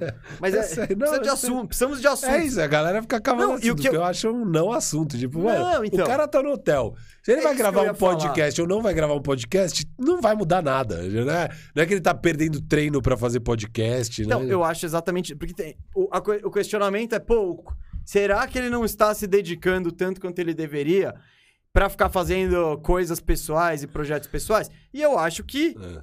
não. É. Eu acho que não. Eu acho que ele. Draymond Green, você perdeu só uma hora de sessão na câmara de, sei lá, Hiperbárica- ozônio. hiperbárica lá, sei lá. É. Não, não. É porque eu acho que o Draymond Green. É porque aquela coisa, uma coisa é você ficar acordado até tarde e tal, não sei o que. Pera... Eu duvido que o Draymond Green dormiu quando ele chegou lá. É. Mano, a gente vai jogar bola em Barueri. É, ele não dorme. Acaba 11 da noite futebol. Eu não consigo dormir antes das duas da manhã. É, eu também não. Imagina jogando uma final de NBA. Mano, você vai. Esquece. Não, então, aquele foi o assunto, Draymond Green. Então, é só pra nós dois temos opiniões parecidas com tudo, é iguais até. Eu acho que não. Que sintonia, hein, Gustavo mesmo. É, meu, é, meu. Falei com isso, no... isso com o Rada hoje de manhã. Quis trazer pra cá. Mas quer falar do Draymond Green jogador? Que ontem foi mal, hein? Ele mesmo falou, foi uma partida horrorosa do Draymond Green. Ele Horrorosa. mesmo falou, nem precisa falar. Gente, se você É. quiser ouvir o Draymond Green, vai lá. É, ele falou já. Não, mas foi muito ruim, foi, muito foi. ruim. Precisa demais dele, precisa demais. Precisa demais. É, ontem, finalmente, o Steph teve mais ajuda dos caras, né? O Clay Thompson jogou muito bem. É, o, o Wiggins foi bem, foi aquele papel do Wiggins básico, na defesa super bem. é, e, e no ataque bem. Então foi bom. É, mas o Draymond Green é uma peça muito importante, ele não pode ter a partida que ele teve, né, cara? E, e o Steph também, apesar de ter ido muito bem, as faltas foram um Isso. problema. E a quarta falta que ele comete, no começo do terceiro quarto, é de uma estupidez que a última vez que eu vi algo tão estúpido em termos de cometer falta foi aquela do Booker. Aquela do Booker que também ele se compromete no jogo de final. Só que ali era a primeira final do Booker, primeiro playoff do Booker. Ah, agora o Steph Curry cometeu um erro juvenil desse, eu fiquei em choque, cara. É uma bola que ele absolutamente não precisava fazer o que ele faz. É um contra-ataque do Celtics. A bola tá com o Tatum é, no corner ali, só que a defesa do Warriors já veio em transição muito bem, já se armou. Ele volta a bola pro Smart ali no- na meia quadra. é, e o Steph Curry vem por trás e tenta dar uma de alvarado ali, de tipo, ah, vou roubar a bola. Só que, mano, é- essa é uma bola que o risco de você não pegar a bola e pegar braço é gigante. E ele pega braço, ele só pega braço e comete uma falta absolutamente desnecessária. A defesa tá armada, você não precisa arriscar. E ainda mais se você, o Steph Curry, já tem três faltas, cara. E aí, isso aí comprometeu demais, porque daí o que, que aconteceu? O Curry precisa deixar o Steph em quadra. Só que, cara, o Steph. O Steph já estava sendo atacado antes. Eu, eu, Isso, eu cada isso vez como mais, estratégia cada vez do, do- do Boston. E é isso, ele carregado, ele consegue se defender muito menos ainda. Tipo, ele, ele, ele fica praticamente sem, sem alternativas diante do ataque. Ah, Que nossa, ele vai pô. subir pra contestar o Tatum e, tava, e o Boston tava fazendo aquele, aquele esforço pra caçá-lo, justamente. Inclusive, é, Inclusive, eu vejo foi isso isso como estratégia, é. Ah, que derrubou seu vídeo. É, É. o compilado de Mas- nove lances da Mas galera você defendendo. pode descrever, então, que nove lances, pelo menos, ele foi É. De atacado. todo mundo, Horford, Smart, Jalen Brown, Jason Tatum. Estratégia coletiva. Estratégia Exato. coletiva, então. Isso precisa ser, ser revisto. Firu, a gente tá falando do Draymond Green e a gente especulou isso. Eu, peraí, eu falei isso na live ontem ou no bandejão? Não acho, que, sei. acho que na live hoje de manhã. Que no bandejão eu não lembro. Não, de, de ter falado que, cara, o Green assim. Primeiro, o Boston grande tá praticamente dificultando. Tá inibindo o small ball, inibe o small ball do Warriors. Né? Por quê? Porque a gente viu. Se se, se repetir essa, essa, esse massacre nos rebotes, é, fica insustentável. Porque o Warriors tá chutando bem pra caramba, não é que. Aham. Tá chutando quase, quase 50 de 3. No jogo passado, chutou quase 50 de 3, de, de 2 e quase 40 de 3. Então, eles estão jogando bem, assim. Só que não dá pra ficar dando rebote ofensivo atrás de rebote ofensivo, deixar o Grant Williams, deixar todo mundo. O Green terminou o jogo, acho que com 3 rebotes, né? 4, sei lá, um negócio ridículo. E, cara, e eu tô vendo essa série, o Looney ficando cada vez mais necessário. Agora eu queria só abrir um parênteses pra falar que se o Sabonis estivesse lá, quem precisa de Sabonis? Quem precisa de Sabonis? O Golden State Warriors precisa de Sabonis. Você acha? Porra! Nessa série, muito, Bielitsa tá entrando. Era pro Looney tá com os minutos do Bielitsa e o Sabonis, porque aí acabou a vantagem de tamanho do, do, do Warriors. Eles não vão ter uns caras, tipo, o Horford, você vai jogar no post pra ele detonar o Sabonis, que ele é fraco? Não, sabe? Então. E, e, quando, e aí o que, o que eu vou falar? Então, por isso que eu abri esse parênteses do Sabonis, que eu acho que seria. Achamos a necessidade de Sabonis nos playoffs. É, que o Looney vai precisar ficar em quadra pra pegar rebote. É, mas. E já- com o Dra- Não, mas então, o que eu quero dizer. E com o Draymond Green, você tá com esse ataque que você tem dois caras que não te ameaçam. Se o Green jogar mal assim, eu, eu quero ver minutos sem o Green, cara. Com o Looney de pivô, Wiggins, Ah, Potter. eu- Eu, não- eu não sei se isso vai acho que dar dá certo. pra usar o Green melhor no ataque, já falei isso. E... Não, não, mas é que ontem não foi nenhum ataque e na Isso. defesa ele foi massacrado nos rebotes também. Não é que ele teve, que foi nulo no É. ataque, mas na defesa ele sobressaiu. Não, Não, foi do atacado pelo Jalen Brown, não pegou rebote. Então, é, óbvio, eu não tô falando que vai fechar o jogo assim sempre, mas eu quero ver. Eu quero ver um pouco isso porque às vezes a gente via entrando o time ainda mais baixo. E o Looney, cara, ele é o único cara que tem tamanho pra ficar brigando por Não, rebote lá embaixo. Eu estranhei muitos minutos do Luna ontem, cara. Eu acho que ele tinha que ter jogado mais. É porque Acho que talvez pegou de surpresa o É que Curry. quando você tá no buraco, é difícil de sair com o Luna e o Green. Você precisa falar, legal, vamos chutar a bola de três e foda-se. Vamos. E, e torcer pra cair. E aí começa do Curry, começa. E até deu certo no terceiro Sim, quarto. deu, deu certo. É, não, deu certo. Só que. Aí no, no. E aí no aí o Boston abre de novo, você fica na mesma situação. Puta, preciso de, De novo, novo. correr atrás do placar. E aí com o Looney. É. é como eu posso dizer? Essa corrida, você vai saltando, né? Com bola de três. Com o Looney e Green, você vai tem que ir paulatinamente, defendendo. E na defesa não tava rolando. O Boston tava é, tomando uma grande vantagem, principalmente lá dentro. É, Firo, quero ver, quero ver. Isso aí tá muito interessante aqui, ó. Temos, temos uma mensagem aqui do Luede Costa. Superchat. Valeu pela contribuição, hein?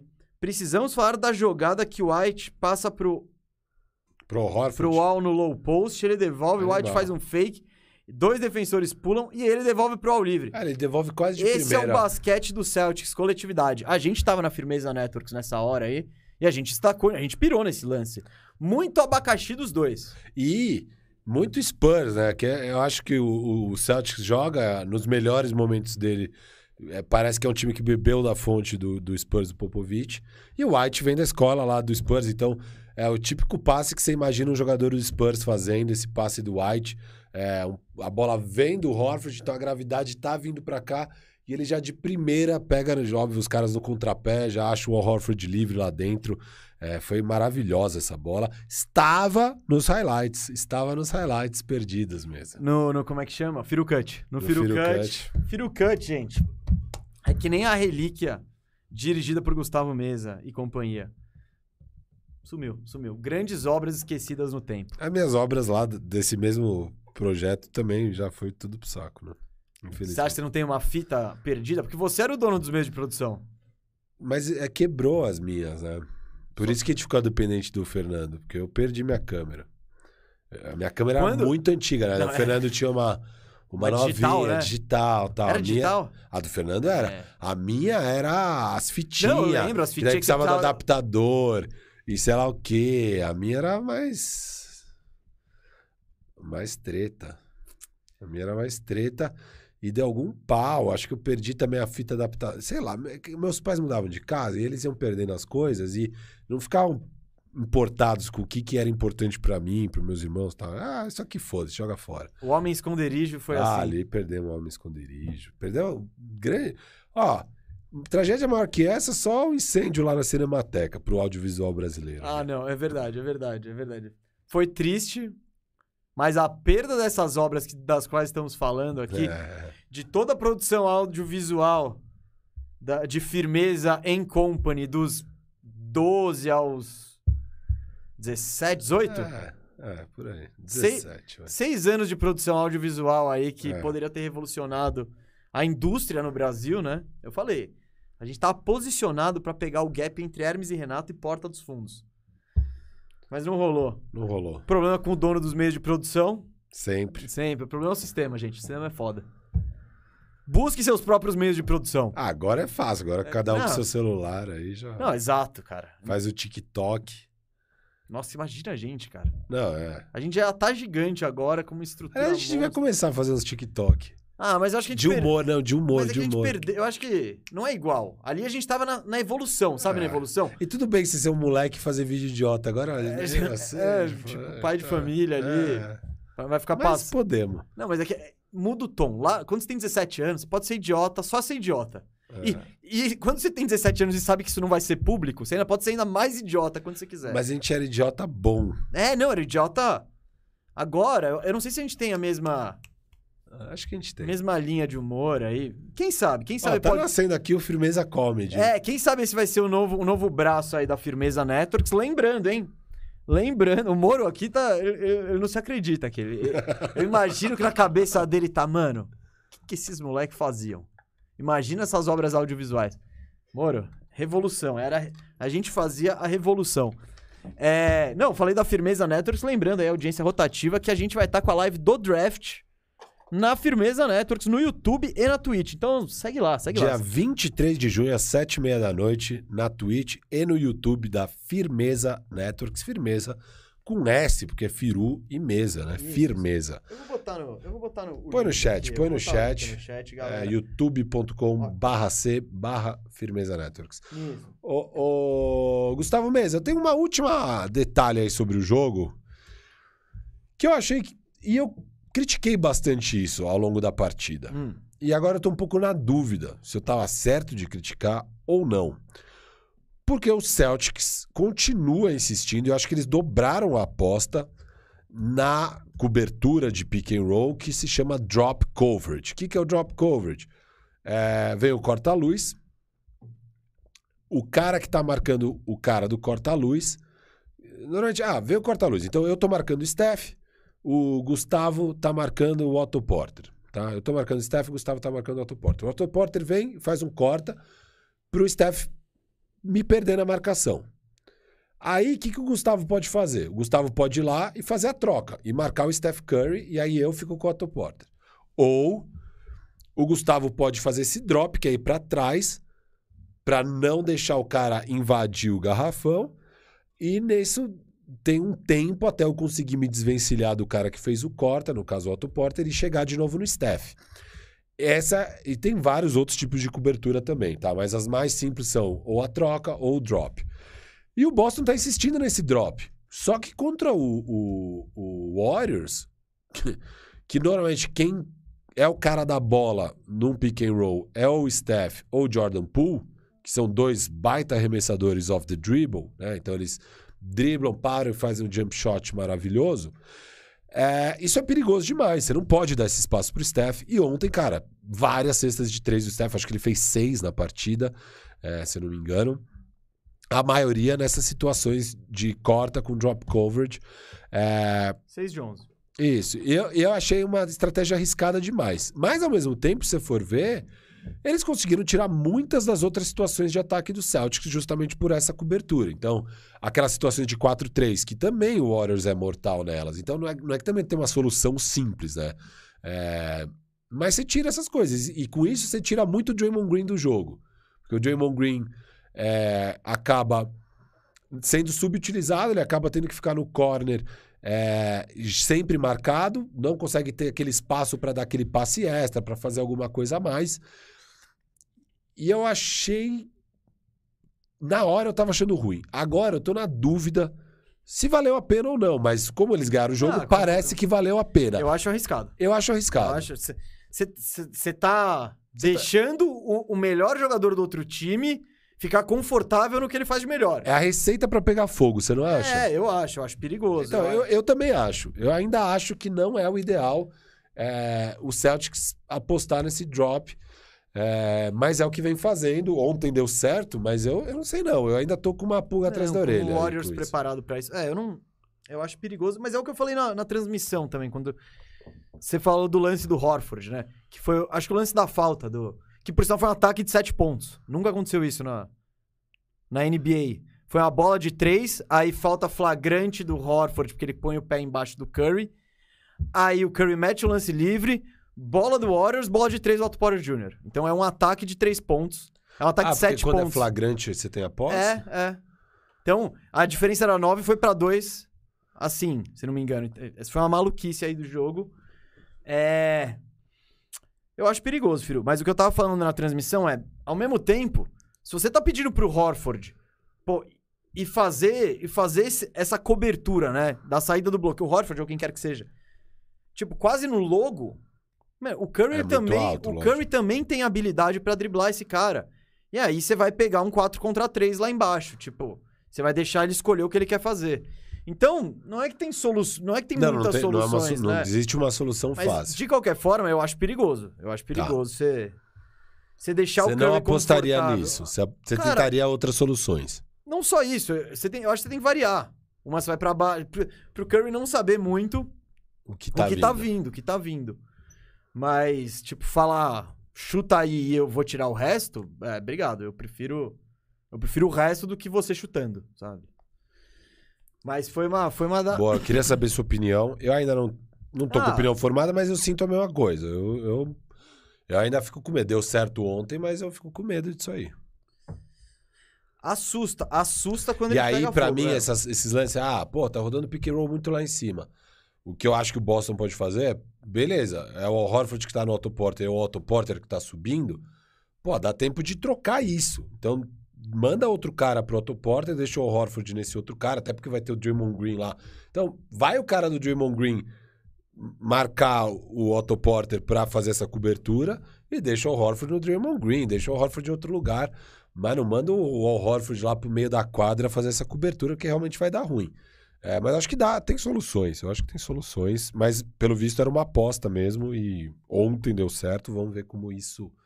Essa é mais uma das coisas que eu tô de olho aí pro resto da série. Mas, Firu, a diferença pra mim, o que precisa ser endereçado aí pelo Golden State é a questão do tamanho. Porque se o Robert Williams estiver saudável ali puder jogar, dúvida em todos os jogos, isso é dúvida em todos os jogos.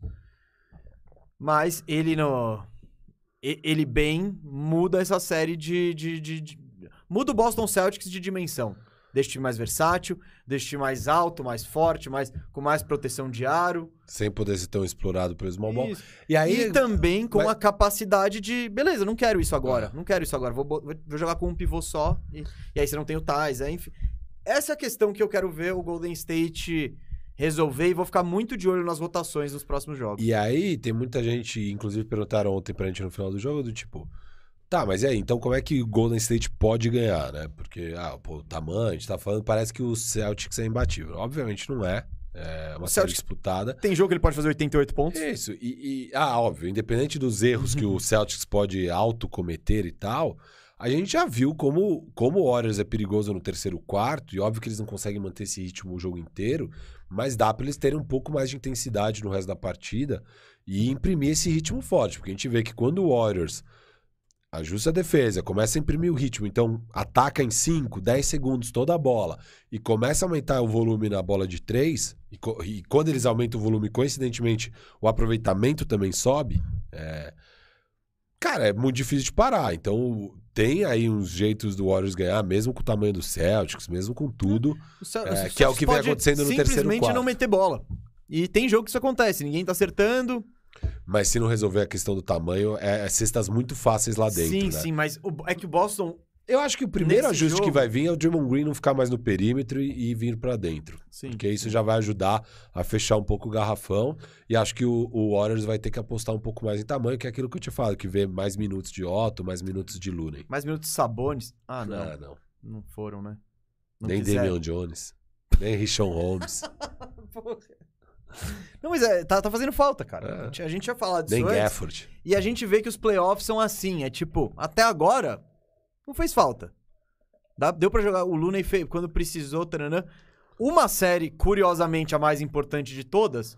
Eles foi precisam. O Suns, foi o Suns ano passado. Ano, pa- ano passado, o Suns. É, Parecia que, pô, não, o Eiton dá conta aqui contra os pivôs, jogou contra o Jokic, jogou contra o AD, jogou sei lá o quê.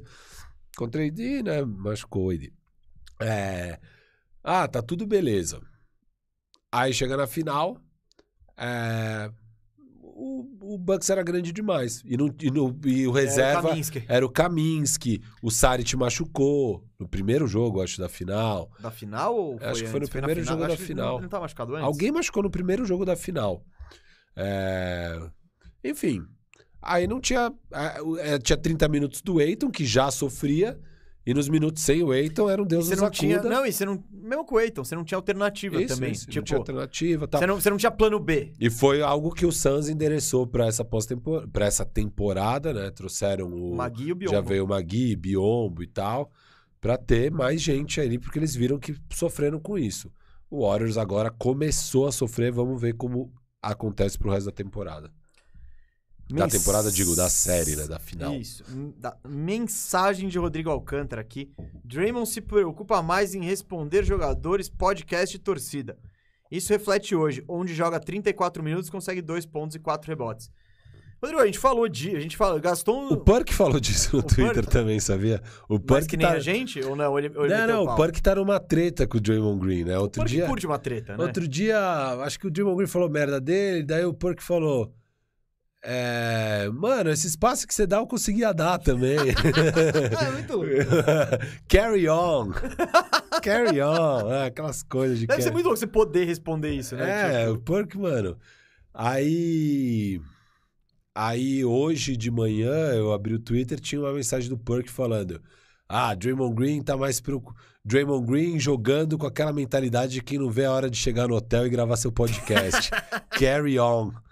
Tipo, mano, o Dray- o Draymond Green deve ficar muito, muito. puto depois de, uma, depois de um, não, e depois de um jogo desse Tem aí, que né, ouvir o Perk falando, mano. Deve ser treta. eles colocou nessa situação. É. Ninguém estaria falando nada disso É, se não gravasse o o que eu podcast. curto do Draymond Green é que jogando bem, jogando mal, ganhando ou perdendo, ele decidiu que ele vai fazer o podcast. Então, ele não muda e também não foge da raia. E aí coloca na thumb, fui mal pra caralho, foda-se, acontece, tá ligado? Tipo, preciso jogar melhor. E o Draymond Green, ele tem uma visão, e aí não sei se é uma ilusão própria, cada um pode concordar ou discordar, mas ele tem uma visão que ele é uma peça muito central pro sucesso do Warriors. Ele fala, cara, se eu jogar bem, a gente vai ganhar. E, obviamente, eu jogando mal, igual eu joguei ontem, a gente não tem a menor chance. Então, ele realmente acha que, tipo. João, dá licença, filho. Ele realmente acha que ele é vital pro sucesso aí do, do Golden State Warriors. Eu até acho que ele é muito importante mesmo. Eu acho que ele. Talvez pense que ele é um pouco mais importante do que ele é. Mas eu ele é acho bem que com cer- importante. Não, eu acho que com certeza Esse. ele pensa que ele é mais importante Isso, do que isso, ele isso. é. Mas ele é muito importante Não mesmo. quero tirar a importância dele, Óbvio, mas. óbvio. E, mas, cara, assim, eu, eu não acho que é. Acho uma besteira qualquer um que achar que o podcast está influenciando na performance dele em quadra. É, o Warriors está na final, ele fez isso os playoffs inteiro. O Warriors não teria chegado na final se o Draymond Green estivesse jogando mal porque está gravando podcast. O Warriors está na final, estava 1 a 1 agora está 2 a 1 Eles podem empatar a série 2 a 2 e ter o home court. É, tá tudo certo, assim, tá tudo certo. Não tem nada de errado com o que o Draymond Green tá fazendo. Foi um jogo ruim. É, ele precisa jogar melhor de fato. E ele é aquele cara que ele é um líder mesmo em quadra. Então, e ele fala isso no podcast, eu gostei. Ele falou, cara, eu joguei muito mal. Ah, você pegar as estatísticas, três pontos, sei lá, dois rebotes, duas assistências, uma coisa assim. É, não é por isso que eu joguei mal. As estatísticas foram ruins, mas tem jo muitos jogos que eu digo que a estatística é ruim, só que na verdade eu joguei bem. O, hoje não foi o caso. Hoje as estatísticas são ruins e eu joguei mal pra cacete. É, e eu acho que é isso mesmo. Ele não é um cara que precisa ter Não, muita lógico. estatística e tal. Ele é um líder absurdo, um marcador absurdo. Ele coordena e orquestra o time na defesa e no ataque. E ele tira os adversários do sério, ele perturba os adversários. E e ele teve esse impacto no jogo 2 também. E ontem ele não conseguiu ter esse impacto mesmo. É, méritos também do Celtics. Mas eu não acho que o podcast está influenciando. Não, não, não, não. Não, acho, mas. Até porque eu sou corporativista e vou defender quem faz podcast aqui. Ah, tá explicado. É. Tá explicado. O Firu quer receber o Draymond Green um dia no jornal hoje. Ah, ele, ele, ele ia curtir trocar ideia comigo. Quem não curte? Você se eu ligou ao que eu, eu fiz. adoro, né? eu- Não, você se ligou ao que eu fiz Sim. aqui, né? Não Que falei que que eu ia curtir. Ele ia Eu, curtir. eu- eu me liguei. Eu, me, eu, tô me eu tô ligado já há um tempo nessas coisas que você faz. É. É, Mas, pô, quem sabe um dia a gente chegar lá mesmo. Uma Lá entrevista. onde?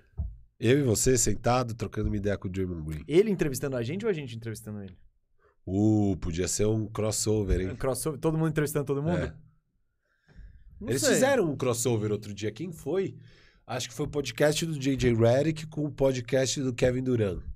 Hum. Fizeram esse crossover, porque daí não tava só o Kevin Durant. Oi? Foi, né? Que daí não tava só tava o Kevin Durant com o carinha que toca o podcast com ele. E aí o J.J. Redick com o Tommy Alter, mas foi no podcast do J.J. Redick, mas era meio crossover, porque às vezes o carinha fazia pergunta pro J.J. e tal. Foi meio... É, a gente pode juntar os. Woj também, né? É. não, não, não, seria Não, muito louco. Um duelo de furos. não, não, não. Uma bri- Duelo de furos seria legal, hein? Nossa, eu ia fazer um dossiê e falar, ó, ó a sua agenda. Ó a sua agenda aqui, ó. Ó a sua agenda. Ele não ia vir pronto pra isso. Ele, Com não- certeza. ele já conseguiu se esquivar das balas. Galera, ó. Hoje, acho que a gente já falou quase tudo de jogo, mano, estamos uma hora e meia falando de um jogo, hein? Um jogo. Ah. Então, falamos bastante, dissecamos aqui. Nem imaginei que a gente ia ter tanto conteúdo Ah, aí, mas tem, a gente é tem. bom, hein, mesmo. Você começa falando 10 minutos de- das suas cagadas de editor, o conteúdo, Não, mas achei que, conteúdo é purinho, purinho aí. Hum, achei que uma hora e meia é só de jogo. Não. Hum, cara, não, acho que é uma hora e meia de podcast. Ah, tá, É, De jogo acho que tem uma hora aí, vai. Tá. Até no primeiro, Tá bom, respondendo as tá perguntas. bom. Tá bom, tá bom. O que, que eu vou falar aí, gente? Não vou. Quer dizer, não é jabá dizendo que o draft vai ser na Firmeza Networks, embora o draft vai ser. Eu vou falar outra coisa, ó. Hora do superchat, gente. Pode mandar o superchat que a gente vai ler aqui. Você tem aquela só dúvida final, você quer. Pode pedir qualquer coisa. Quer dicas de edição do Firu? Manda o superchat, porque antes, Firu, eu queria falar de. A gente podia falar rapidinho aqui, bem rapidinho, bem no pique, de uma torcida que bomba, que é a do Utah Jazz, hein? Utah Jazz é o time mais incerto da NBA aí. É, eu sei que você adora falar de Utah Jazz. É um time- Fizemos a faxina firmeza do Utah Ficou Jazz quarta-feira. Cara, eu não esperava, viu? O Mesa tava assim pra mim. Ah, vamos fazer o Utah. Eu ah, não, vai ser mó chato esse programa. Vamos fazer o Utah, não, vai ser mó chato esse programa. E a gente foi fazendo os times que iam sendo eliminados dos playoffs, assim, nesses últimos. E né? olha Então- que o Utah foi eliminado ó, faz tempo. Ah, não, então, mas é que daí passou a janela, a gente fez os que caíram na semifinal de conferência, caíram na final de conferência. É, E aí, agora sobrou mesmo fazer algum que já tinha caído no primeiro round e a gente não tinha feito. E o Mesa decidiu fazer o tal, eu falei, ah, beleza, você tá querendo tanto, vamos fazer. E ficou bom pra caramba, cara. Quem não, quem não sabe, Faxina Firmeza é o antigo Arrumando a Casa, que a gente fazia na Twitch do canal Bandeja. Agora a gente faz no mesmo horário, quarta-feira, duas da tarde, lá na Twitch. E aí é só na Twitch, não tem no YouTube, da Firmeza Networks. É, e a gente arruma o time. A gente pega um time, no caso foi o Tá, a gente faz trocas com os outros 29 times, tudo que é possível, a gente esmiuça o mercado e depois a gente decide qual caminho seguir, quais são as trocas que a gente escolhe para montar um novo roster. E a gente montou um timaço pro Donovan Mitchell, Timaço. hein? Eu Não vou fazer, não vou falar isso tudo. Eu quero, eu quero é, contextualizar Utah, Tá bom. mas depois eu, vou, eu já abri a planilha aqui pra gente dar umas ideias do que dá pra fazer, Ah, do que dá não pra precisa fazer. falar qual caminho a gente seguiu. Não, é, você quer deixar o spoiler? É, não, Não, não, deixa o spoiler. Você quer deixar o, o cliffhanger? É, deixa o gostinho de um quero gostinho mais. de quero mais, beleza. Gente, o que tá acontecendo com o Utah? O Queen Snyder, acho que, não sei se foi no começo dessa semana ou semana passada, pediu demissão, né? Falou, meu, agradeceu todo mundo. Foi aquela saída legal, todo mundo feliz, todo mundo cumprimentando a Danny mão. Ainge falando que tentou desesperadamente manter É, isso. E beleza, o Queen Snyder acho que ficou de saco cheio e tal. Pediu pra sair. Veio aquela matéria do hoje, o Firu USA, né? Que, que disse que o Donovan Mitchell ficou surpreso e apreensivo com os rumos do não sei o quê. Que não sabe como será o futuro do Utah Jazz. E Firu, o Utah Jazz é o time, a gente já imaginava isso, né? com o final da pós-temporada, que era um time fadado aí a, a reconstrução, a mudanças drásticas de caminho, né? Porque vai lembrar que no início da temporada passada, não muito longe, o Jazz era o favorito ao título pra muita gente, né? Isso aí não rolou, né? O, Jazz foi mal nos playoffs do ano passado, esse ano foi uma foi vergonhoso, né? E e aquela fórmula, né? E, e- e aquela coisa, a, a fórmula parece que desgastou, né? O que era interessante no time já agora há tanto tempo ali no spotlight, no holofote, os erros estão mais evidentes, as dificuldades de elenco, tal, tal, tal. Então, eu acho que é um time fadado aí a mudanças, até porque no front office, né, o general manager e tal, é o Ainge que tá mandando, não é o cara que montou esse time lá atrás. É, mas, Firu, e, falando de rumores, né, já, já saíram na imprensa aqui, Utah Jazz está recusando propostas aí por Donovan Mitchell, você ligou lá, ele desliga na sua cara.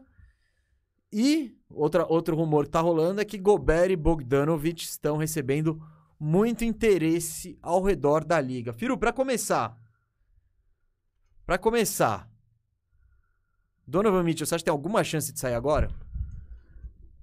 Não. Você acha que não tem nem chance dele pedir pra sair? Não, tem, tem. Não, não. Eu, eu entendo que o Jazz só troca ele Isso, se ele pedir, né? O Jazz, a gente falou ontem no Faxina, Ah, não é uma franquia que atrai grandes. Eu acho que tem, eu não descarto, mas eu não acho que eu não tô sentindo que vai rolar. Eu tô sentindo que vão trocar o Gobert, ele vai falar, ah, de boa, vou ficar aqui. Eu acho que ele fala, vou dar mais um ano. É, é. Então eu também, eu tô com, eu tô com você aí, Firo. Eu acho que. Eu acho que ele tá com aquela urgência também de, nossa, é agora ou nunca. Eu, beleza. Só vamos mudar aí, não dá pra seguir o mesmo caminho. E ele vai usar todo o poder de barganha que ele tem nessas discussões pra pressionar o front office e montar um time bom. Então ele já pegou a demissão do Snyder pra falar, é, pô, o que, que isso quer dizer? Pra onde estamos indo? Sei lá o quê? Não tô, não tô sacando o que tá rolando aqui, né? Aquelas, aqueles papos. É, e acho que vai ser isso, assim, aquele joguinho de xadrez que jogadores e agentes fazem pra pressionar o, o- a diretoria. E é o que ele tem que fazer mesmo, é pressionar pra colocar um time bom e que complemente um pouco melhor ele, né? Ele precisa de um, ele precisa de jogador bom de defesa ao lado dele, no, no backcourt. Ele precisa de. Bom, precisa de jogadores com mais saúde, né? Essa temporada, cara, o que perdeu de Joe Ingles, é, Conley sempre, o próprio Boyan, é, enfim. Tá faltando muita coisa ali pra ele. E o Jazz precisa fazer um melhor trabalho de montar um time bom pra esse cara, que ele é especial. Assim, ele teve uma temporada ruim. Eu acho que teve um pouco de, sabe, falta de entusiasmo de estar lá. É, eu acho que ele é Você achou que ele, tava, ele, ele era aquele Ah, funcionário desmotivado? eu senti, eu sei o que, que é isso. É, eu senti, eu senti isso. Então, eu acho que foi uma temporada. o muro ali. Bora. eu, eu acho que foi uma temporada bem abaixo do, do, do Mitchell, reconheço isso. Vocês sabem o quanto eu gosto do Mitchell. É, mas eu vendo, eu sempre falava, mano, esse cara não tá com tesão, sabe? Esse cara tá meio. E tudo bem. Ele meio que largou. Largou, falou: ah, fosse, vamos indo aí de qualquer jeito, com isso aí. Mas eu acho que precisa agora vir mudanças e eu espero. Espero que venha, espero ter uma grande temporada do Donovan Mitchell, que é um dos jogadores que eu mais gosto de ver jogar, sinceramente. Assim, eu adoro ver esse cara jogar basquete. E espero que o Jazz consiga montar um time legal aí. Firu, O Andy, por sinal, Hum. é um cara voraz no mercado. Eu não sei quem tá lembrado de ter End em ação com o Boston Celtics. Ele é um cara que não fica parado, não. Ele é o cara que trocou a Isaiah Thomas meses depois dele jogar pelo Celtics no dia seguinte à morte da irmã. Ele não tem. Trocou Paul Pierce Garney, foda-se, que é o que fez o Boston Celtics ser bom. É, ele, ele, ele arrisca. Ele é um cara que arrisca. Às vezes erra, mas ele arrisca bastante. Ele não fica parado. Então eu espero um Jazz bem ativo nessa off-season mesmo. Eu também, não. Eu já. es- Antes, quando acabou a temporada, já tava na cara que tinha que mudar muita coisa, né? Que, que é- essa fórmula não dá. O elenco já não é mais o mesmo. Já bateu o auge Conley, já bateu o auge Você colocou o Jazz como o time com maior pressão, talvez, nos playoffs, né? Um dos com Coloquei, mais, né? coloquei. Eu já. E. Bom, acertei, né? Porque. Isso. Olha, olha o que tá rolando aí. Firu, isto posto, Mitchell não vai ficar. O Gobert, tá, eu acho que ele tá, tá de saída. Você acha que ele vai ser trocado? Eu acho. Vai, vai. Vai. Ó, aqui, eu vou trazer possíveis interessados aqui, Firu. Hum, Jake Fisher, aqui do, do, do Bleacher Report, ele, ele fala aqui, ó. Ah, bababá. Inter- internamente, o Jazz tá, tá, tá estudando opções de troca pelo Rudy Gobert. Bababá. es- es- Estágios preliminares. Aqui, ó. Parece que, pelas conversas que eu tive ao redor da liga, Toronto, Atlanta e Chicago são três times que mostraram algum tipo de interesse no Gobert. Eu não vou nem limitar isso, né? Que também já, já, já, já se falou do Dallas, já negaram o Dallas. Primeiro, você acha que Gobert pode ajudar bastante algum time? Segundo, algum desses aqui que eu falei, você, você brilha seus olhos assim pra encaixar o Gobert?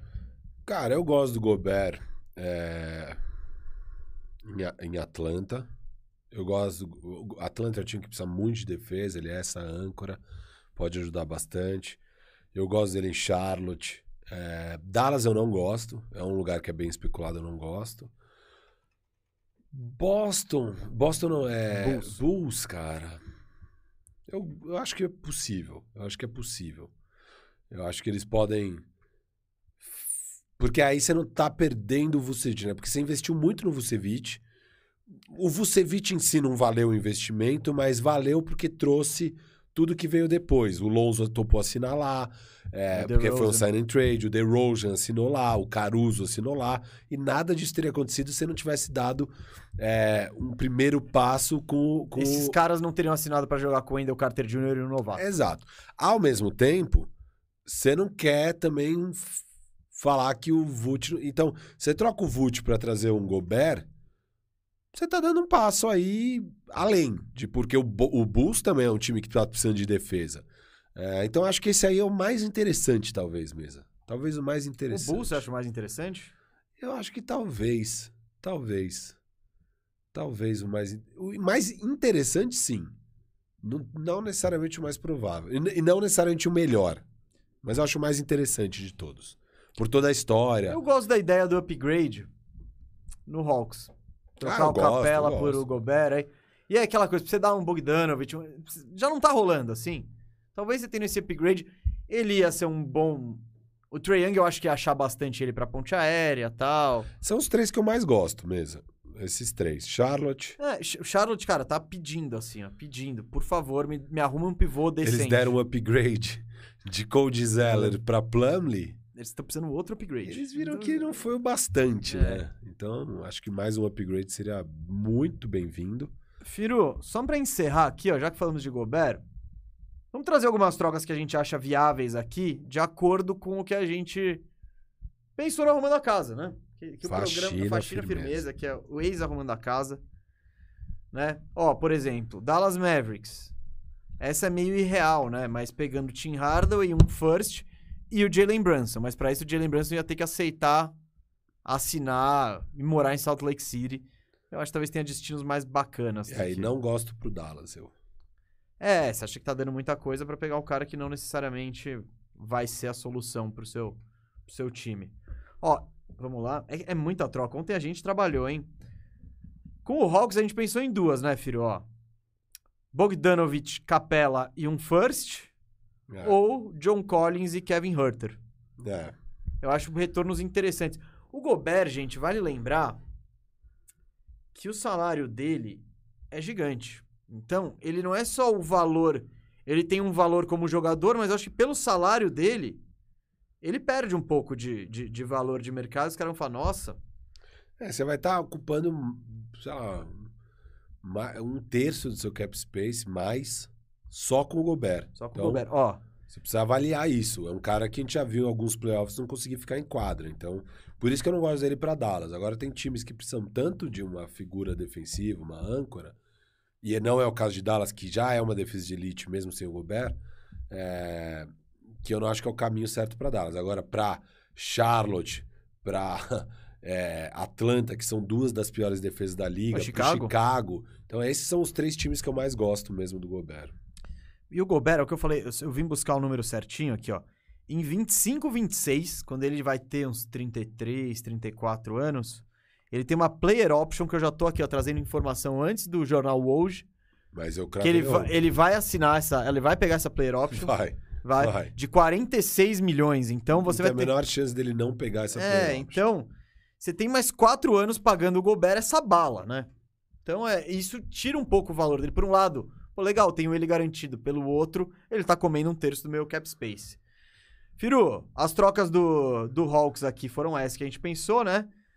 Eu acho que pro Hawks, a, a mais simples aí é botar o Capela no meio, porque você já troca um pivô pelo outro, o Jazz já, já arrumou um pivôzinho também, pega o Bogdanovich e tal, mas eu curtiria o Collins, seria interessante.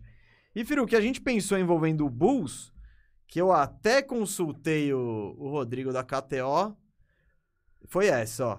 E O- ele, o que que Calma, falou? que eu já te falo. É. O Jazz manda Rudy Gobert e Royce O'Neal e, o- e uma escolha de primeira rodada. E recebe do Bulls o Vult e o Lonzo Ball. Então o Jazz tá, estaria indo pro upgrade aqui, porque ele tá dando um pique, né? Isso. Ah, Rodrigo da KTO ali, fanzaço. Ele é fã do Lonzo, ele não vai querer. Não, ele falou, não mexe no meu Lonzo. É, eu sabia. Então eu falei, pô, Rodrigo. Então tá. Ele falou, ah, tem que botar. É, calma, calma. Ele falou, tem que botar o Derrick Jones ali, esses salários. Tá bom, então, Derrick Jones e Caruso. Ele falou, não mexe no meu Caruso. Eu falei, porra. Aí. Patrick Williams, sobrou o Patrick Williams, mas aí eu acho que o Jazz não pega, é. né? Não, eu acho que, que. Essa é uma troca que o Bulls só faz se eles já tiverem meio ressabiados com as questões físicas do Lonzo. Mas é possível. Eu acho uma troca que é possível. Mas eu acho que, na maioria, quem, o Carne Sovas lá no Bulls vai falar: não, não, vou tentar mais um ano e torcer pro Lonzo ficar saudável aqui, que daí eu acho que a defesa vai estar melhor, blá, blá, blá, e não vou fazer isso. Mas é possível, você ganha um pique ainda. é, enfim. Você ganha, você ganha a defesa que você está precisando. O Royce O'Neal, que você Sim, não tem sim. esse cara dessa posição. Você ganha o Gobert e você ainda ganha um pique, cara. Então, você recupera um pique que você deu ali na troca do Vult, além de tudo. O Rodrigo respondeu exatamente agora e ele falou: é. Talvez dê pra botar o Patrick Williams aí no meio da negociação. Ah, Ele tá. Não dá pra pegar sem dar nada, né? Precisa sa- bater salário, porque. É isso, pro Bulls pegar um Gobert. Não é tipo, ah, legal, vamos trocar o Gobert pelo Vult. Não, você precisa ainda de mais 20 milhões de salário. É. Que o, o salário do Vult é tipo a metade do E salário quando a gente fez o faxina do Bulls, a gente viu como era difícil arrumar o Bulls, justamente pela falta de salários bons ali pra trocar. Por isso que a gente botava muitas vezes o Lonzo Ball no negócio. Porque você o Bulls. tem que pôr Lonzo, Lavine, senão você não consegue fazer. Lavine não, Lonzo e Vult, senão você não consegue fazer negócio. Não, e, exato. E o pró- os próprios outros, é, o Ca- o Caruso com 10 milhões, o Patrick Williams com 7. Você não tem, você não tem muito pra onde fugir, né? Você não É. tem esses contratinhos. Um, É. aqui, um, um Kelly Oubre com 13 milhões, expiring, você não, tem, essas Cê- coisas. cê- Você dá ali, ó. Você Tá, pega, tá. pega. Eles têm o, Der, o Eric o Gordon Derrick Jones com de 20 quase milhões. 10. É, é, não Não, tem. o Derek Jones já é. Não, não, tem mais um ano, tem mais um ano. Ah, Acho que não. Acho que não. Ó, eu, eu entrei porque quando, quando, quando o Rodrigo falou isso, eu também achei que não. Mas aqui, ó, deixa eu ver. A gente não tinha esse Derek Jones, não, quando a gente fez o faxina. Não tinha? Ah, é verdade, esse é o último. É, Calma. não tem. Rodrigo, esquece os 10 milhões aí do Derrick Jones não também. Tem Derek Jones. Você vai ter que botar Caruso Não, e tivesse- Patrick Williams. Se tivesse 10 milhões de Derek Jones, a gente, A gente tava tinha feito. Tinha no feito miséria com Porra, Chicago. Tinha feito porra, miséria. Faltou demais esses 10 milhões de Derek Jones. Não tem. Então, mas pra bater salário, tipo, ó, se você manda o, o Vult E o Lonzo fica, tipo, quase perfeito o que o, o É. que o Gobert ganha.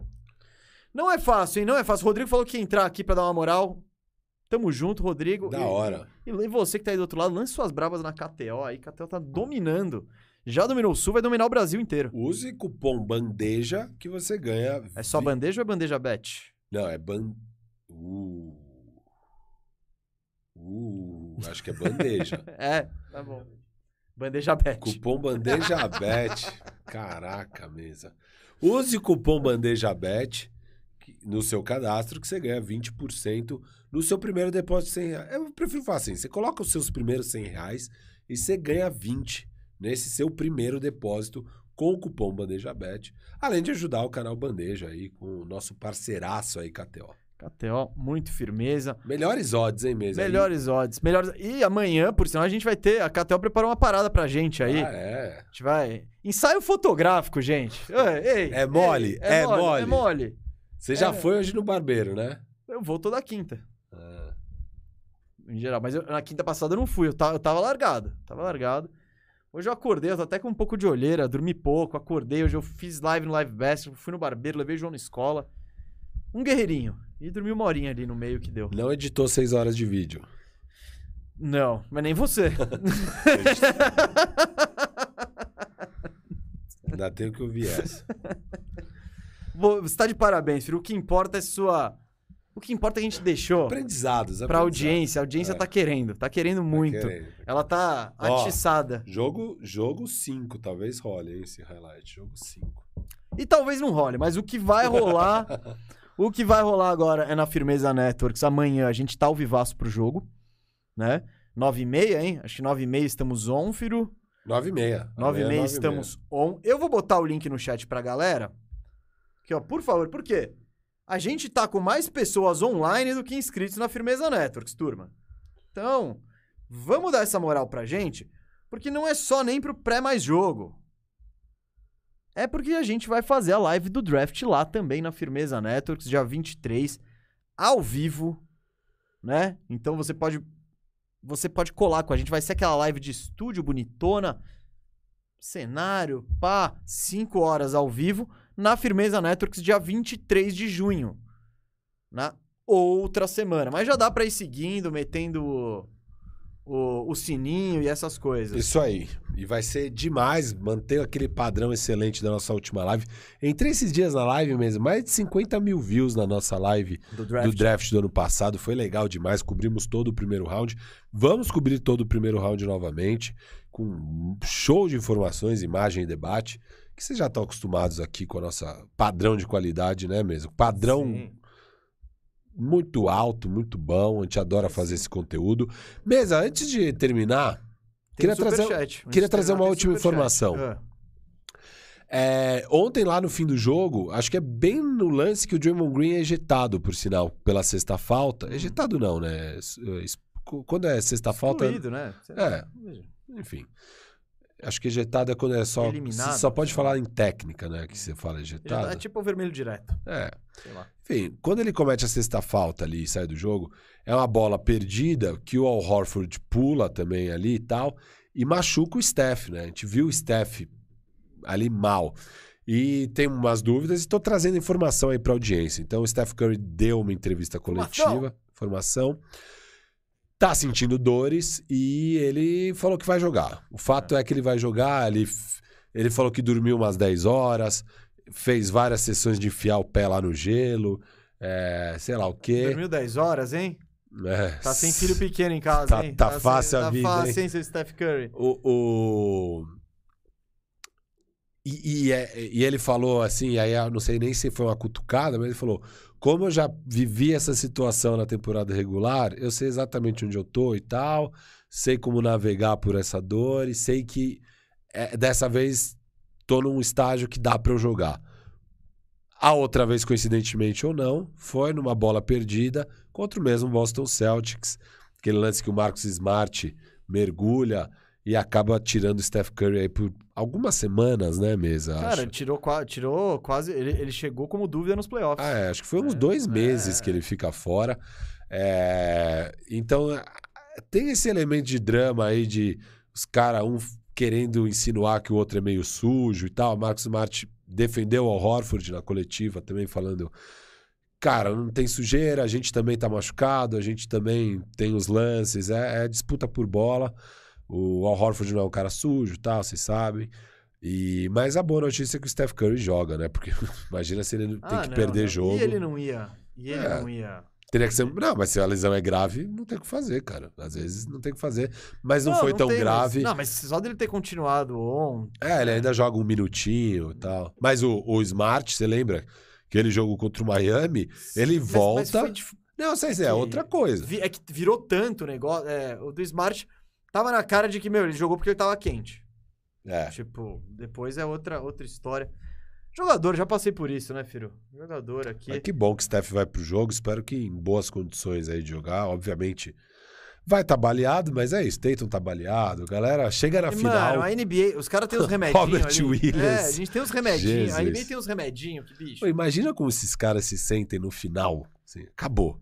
Cara, falavam que o Tim Duncan, pra ele jogar, ele tinha uma rotina, tipo, absurda de alongamento. Ele tinha que chegar tantas horas antes. Ah, Só pra fazer o mecanismo funcionar ali. Imagina depois, que aí trava tudo, né? Pô, o cara não devia andar no jogo no dia Quem seguinte. que eu tava lendo? Acho que o Nadal, cara. O Nadal é tipo. Não consegue bater uma bola, velho.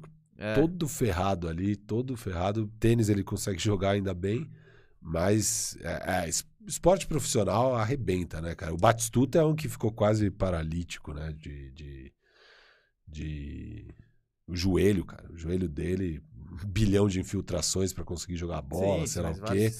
E ele ficou, assim, estourado, estourado num nível hard, assim, o Batistuta. É, Firo. Eu imagino se a gente seguir nossa carreira assim, se a gente vai chegar nisso também. Mas Nossa, é um pouco menos intenso o nosso futebol mesmo. pra gente é equivalente, eu acho. Nossa, Pra gente cara. é equivalente. É, é doido. Ó, dois últimos superchats aqui. Vitor Augusto com uma mensagem amiga, Firu. Muito bom. Entendo sua dor, Firu. Já fiquei cinco horas editando times genéricos no, no Pro Evolution Soccer, arrumando uniforme e os jogadores pra acabar a energia sem ter salvo nada. Viu? Ele tava criando aí o time, o time firmeza, o time. Fizeram isso uma vez, né? Fizeram Criaram isso eu do- e você lá no, no, Não, eu achei isso animal. Eu achei isso no animal. 2K. E teve o último superchat aqui pra encerrar. Silvinho Estagiário tá querendo travar nossa cabeça aqui, ó. Ixi. Troca tripla. Lavine, Kobe mais Pix, Kobe White, por Lillard. Gobert por Vult mais Pix. E o Hit renova com Hero mais Duncan Robinson e o Pique traz o Lavine. Mas o Lavine foi pra duas, para dois times, gente. Eu, eu me perdi Ô, aqui. Silvinho! Manda um print, mano. Manda um print do outro. Não, troca tripla. Lavine, Kobe mais Pix por Lillard. Não rola. Já não faço se eu sou o Bulls. Ah, se é o Bulls? Não, eu também Não, não. Ah, não pesado. Não, não, não. Imagina. Quantos picks você tá falando? Não, não, se for Eu não troco pau a pau. Lavine por Lillard? Não. Ah, se, se, se meu horizonte aqui tá... Não, e pra jogar com o DeRozan, eu prefiro, eu só prefiro o Lillard. Hum, não. Eu não troco. Não, eu acho, eu, eu- não acho o Lillard nenhuma garantia agora, mas É. eu, eu, eu gosto disso. Sei lá, você, você fica com aquele time com armador, ala e pivô, tudo bonitinho. É. E a defesa? Gobert, pelo visto. Gobert por Vult mais Que picks. também não rola. Porque você falta Falta salário. salário aí. Hit renova com Hero e Duncan Robinson e traz o Lavine. É isso. É, oi? É, não, vai, vai. Não, não. Ele, ele põe, junta o Hero e o Robinson pra trazer o Lavine. Pra quem? Pro Então, Portland? E o que- Portland? É, e o Portland não pegou nada. E no- O Portland. Não, não. O Portland ele pegaria o Lavine. é, Ah, não. Então o Portland deve ficar com o Hit, com, com o Com Hero, o Hero, e Duncan o Robinson, É, e Pix e Lavine. é. Não, o Portland ainda não entrou nessa. Não, nessa- a resposta é não, Silvinho. Mas obrigado pela mensagem. Olha só, o cara é seco, o cara é seco. Firu! Firu, amanhã estaremos aqui, aqui não, aqui no YouTube, também e na Twitch, como estamos agora, mas na Firmeza Networks aí para pro jogo 4, decisivo, sexta-noite, em 9 e meia, Dá pra você fazer o esquenta conosco, dá pra fazer o pijaminha conosco. Seu perfil, mas não perca, não perca. Pode ser aqui no YouTube, é youtube.com barra C barra Firmeza Networks, tá? Segue aí a gente, por favor. Tem mais gente na live do que inscritos lá. Faz essa moral. E, e a live do draft será lá. Terça-feira estamos aqui de volta, né, Firo? Talvez com o campeão. Ah, é? Segunda-feira é o jogo 5? É possível. É, possi- mas é matematicamente possível ainda. Boston precisa ganhar as duas. É.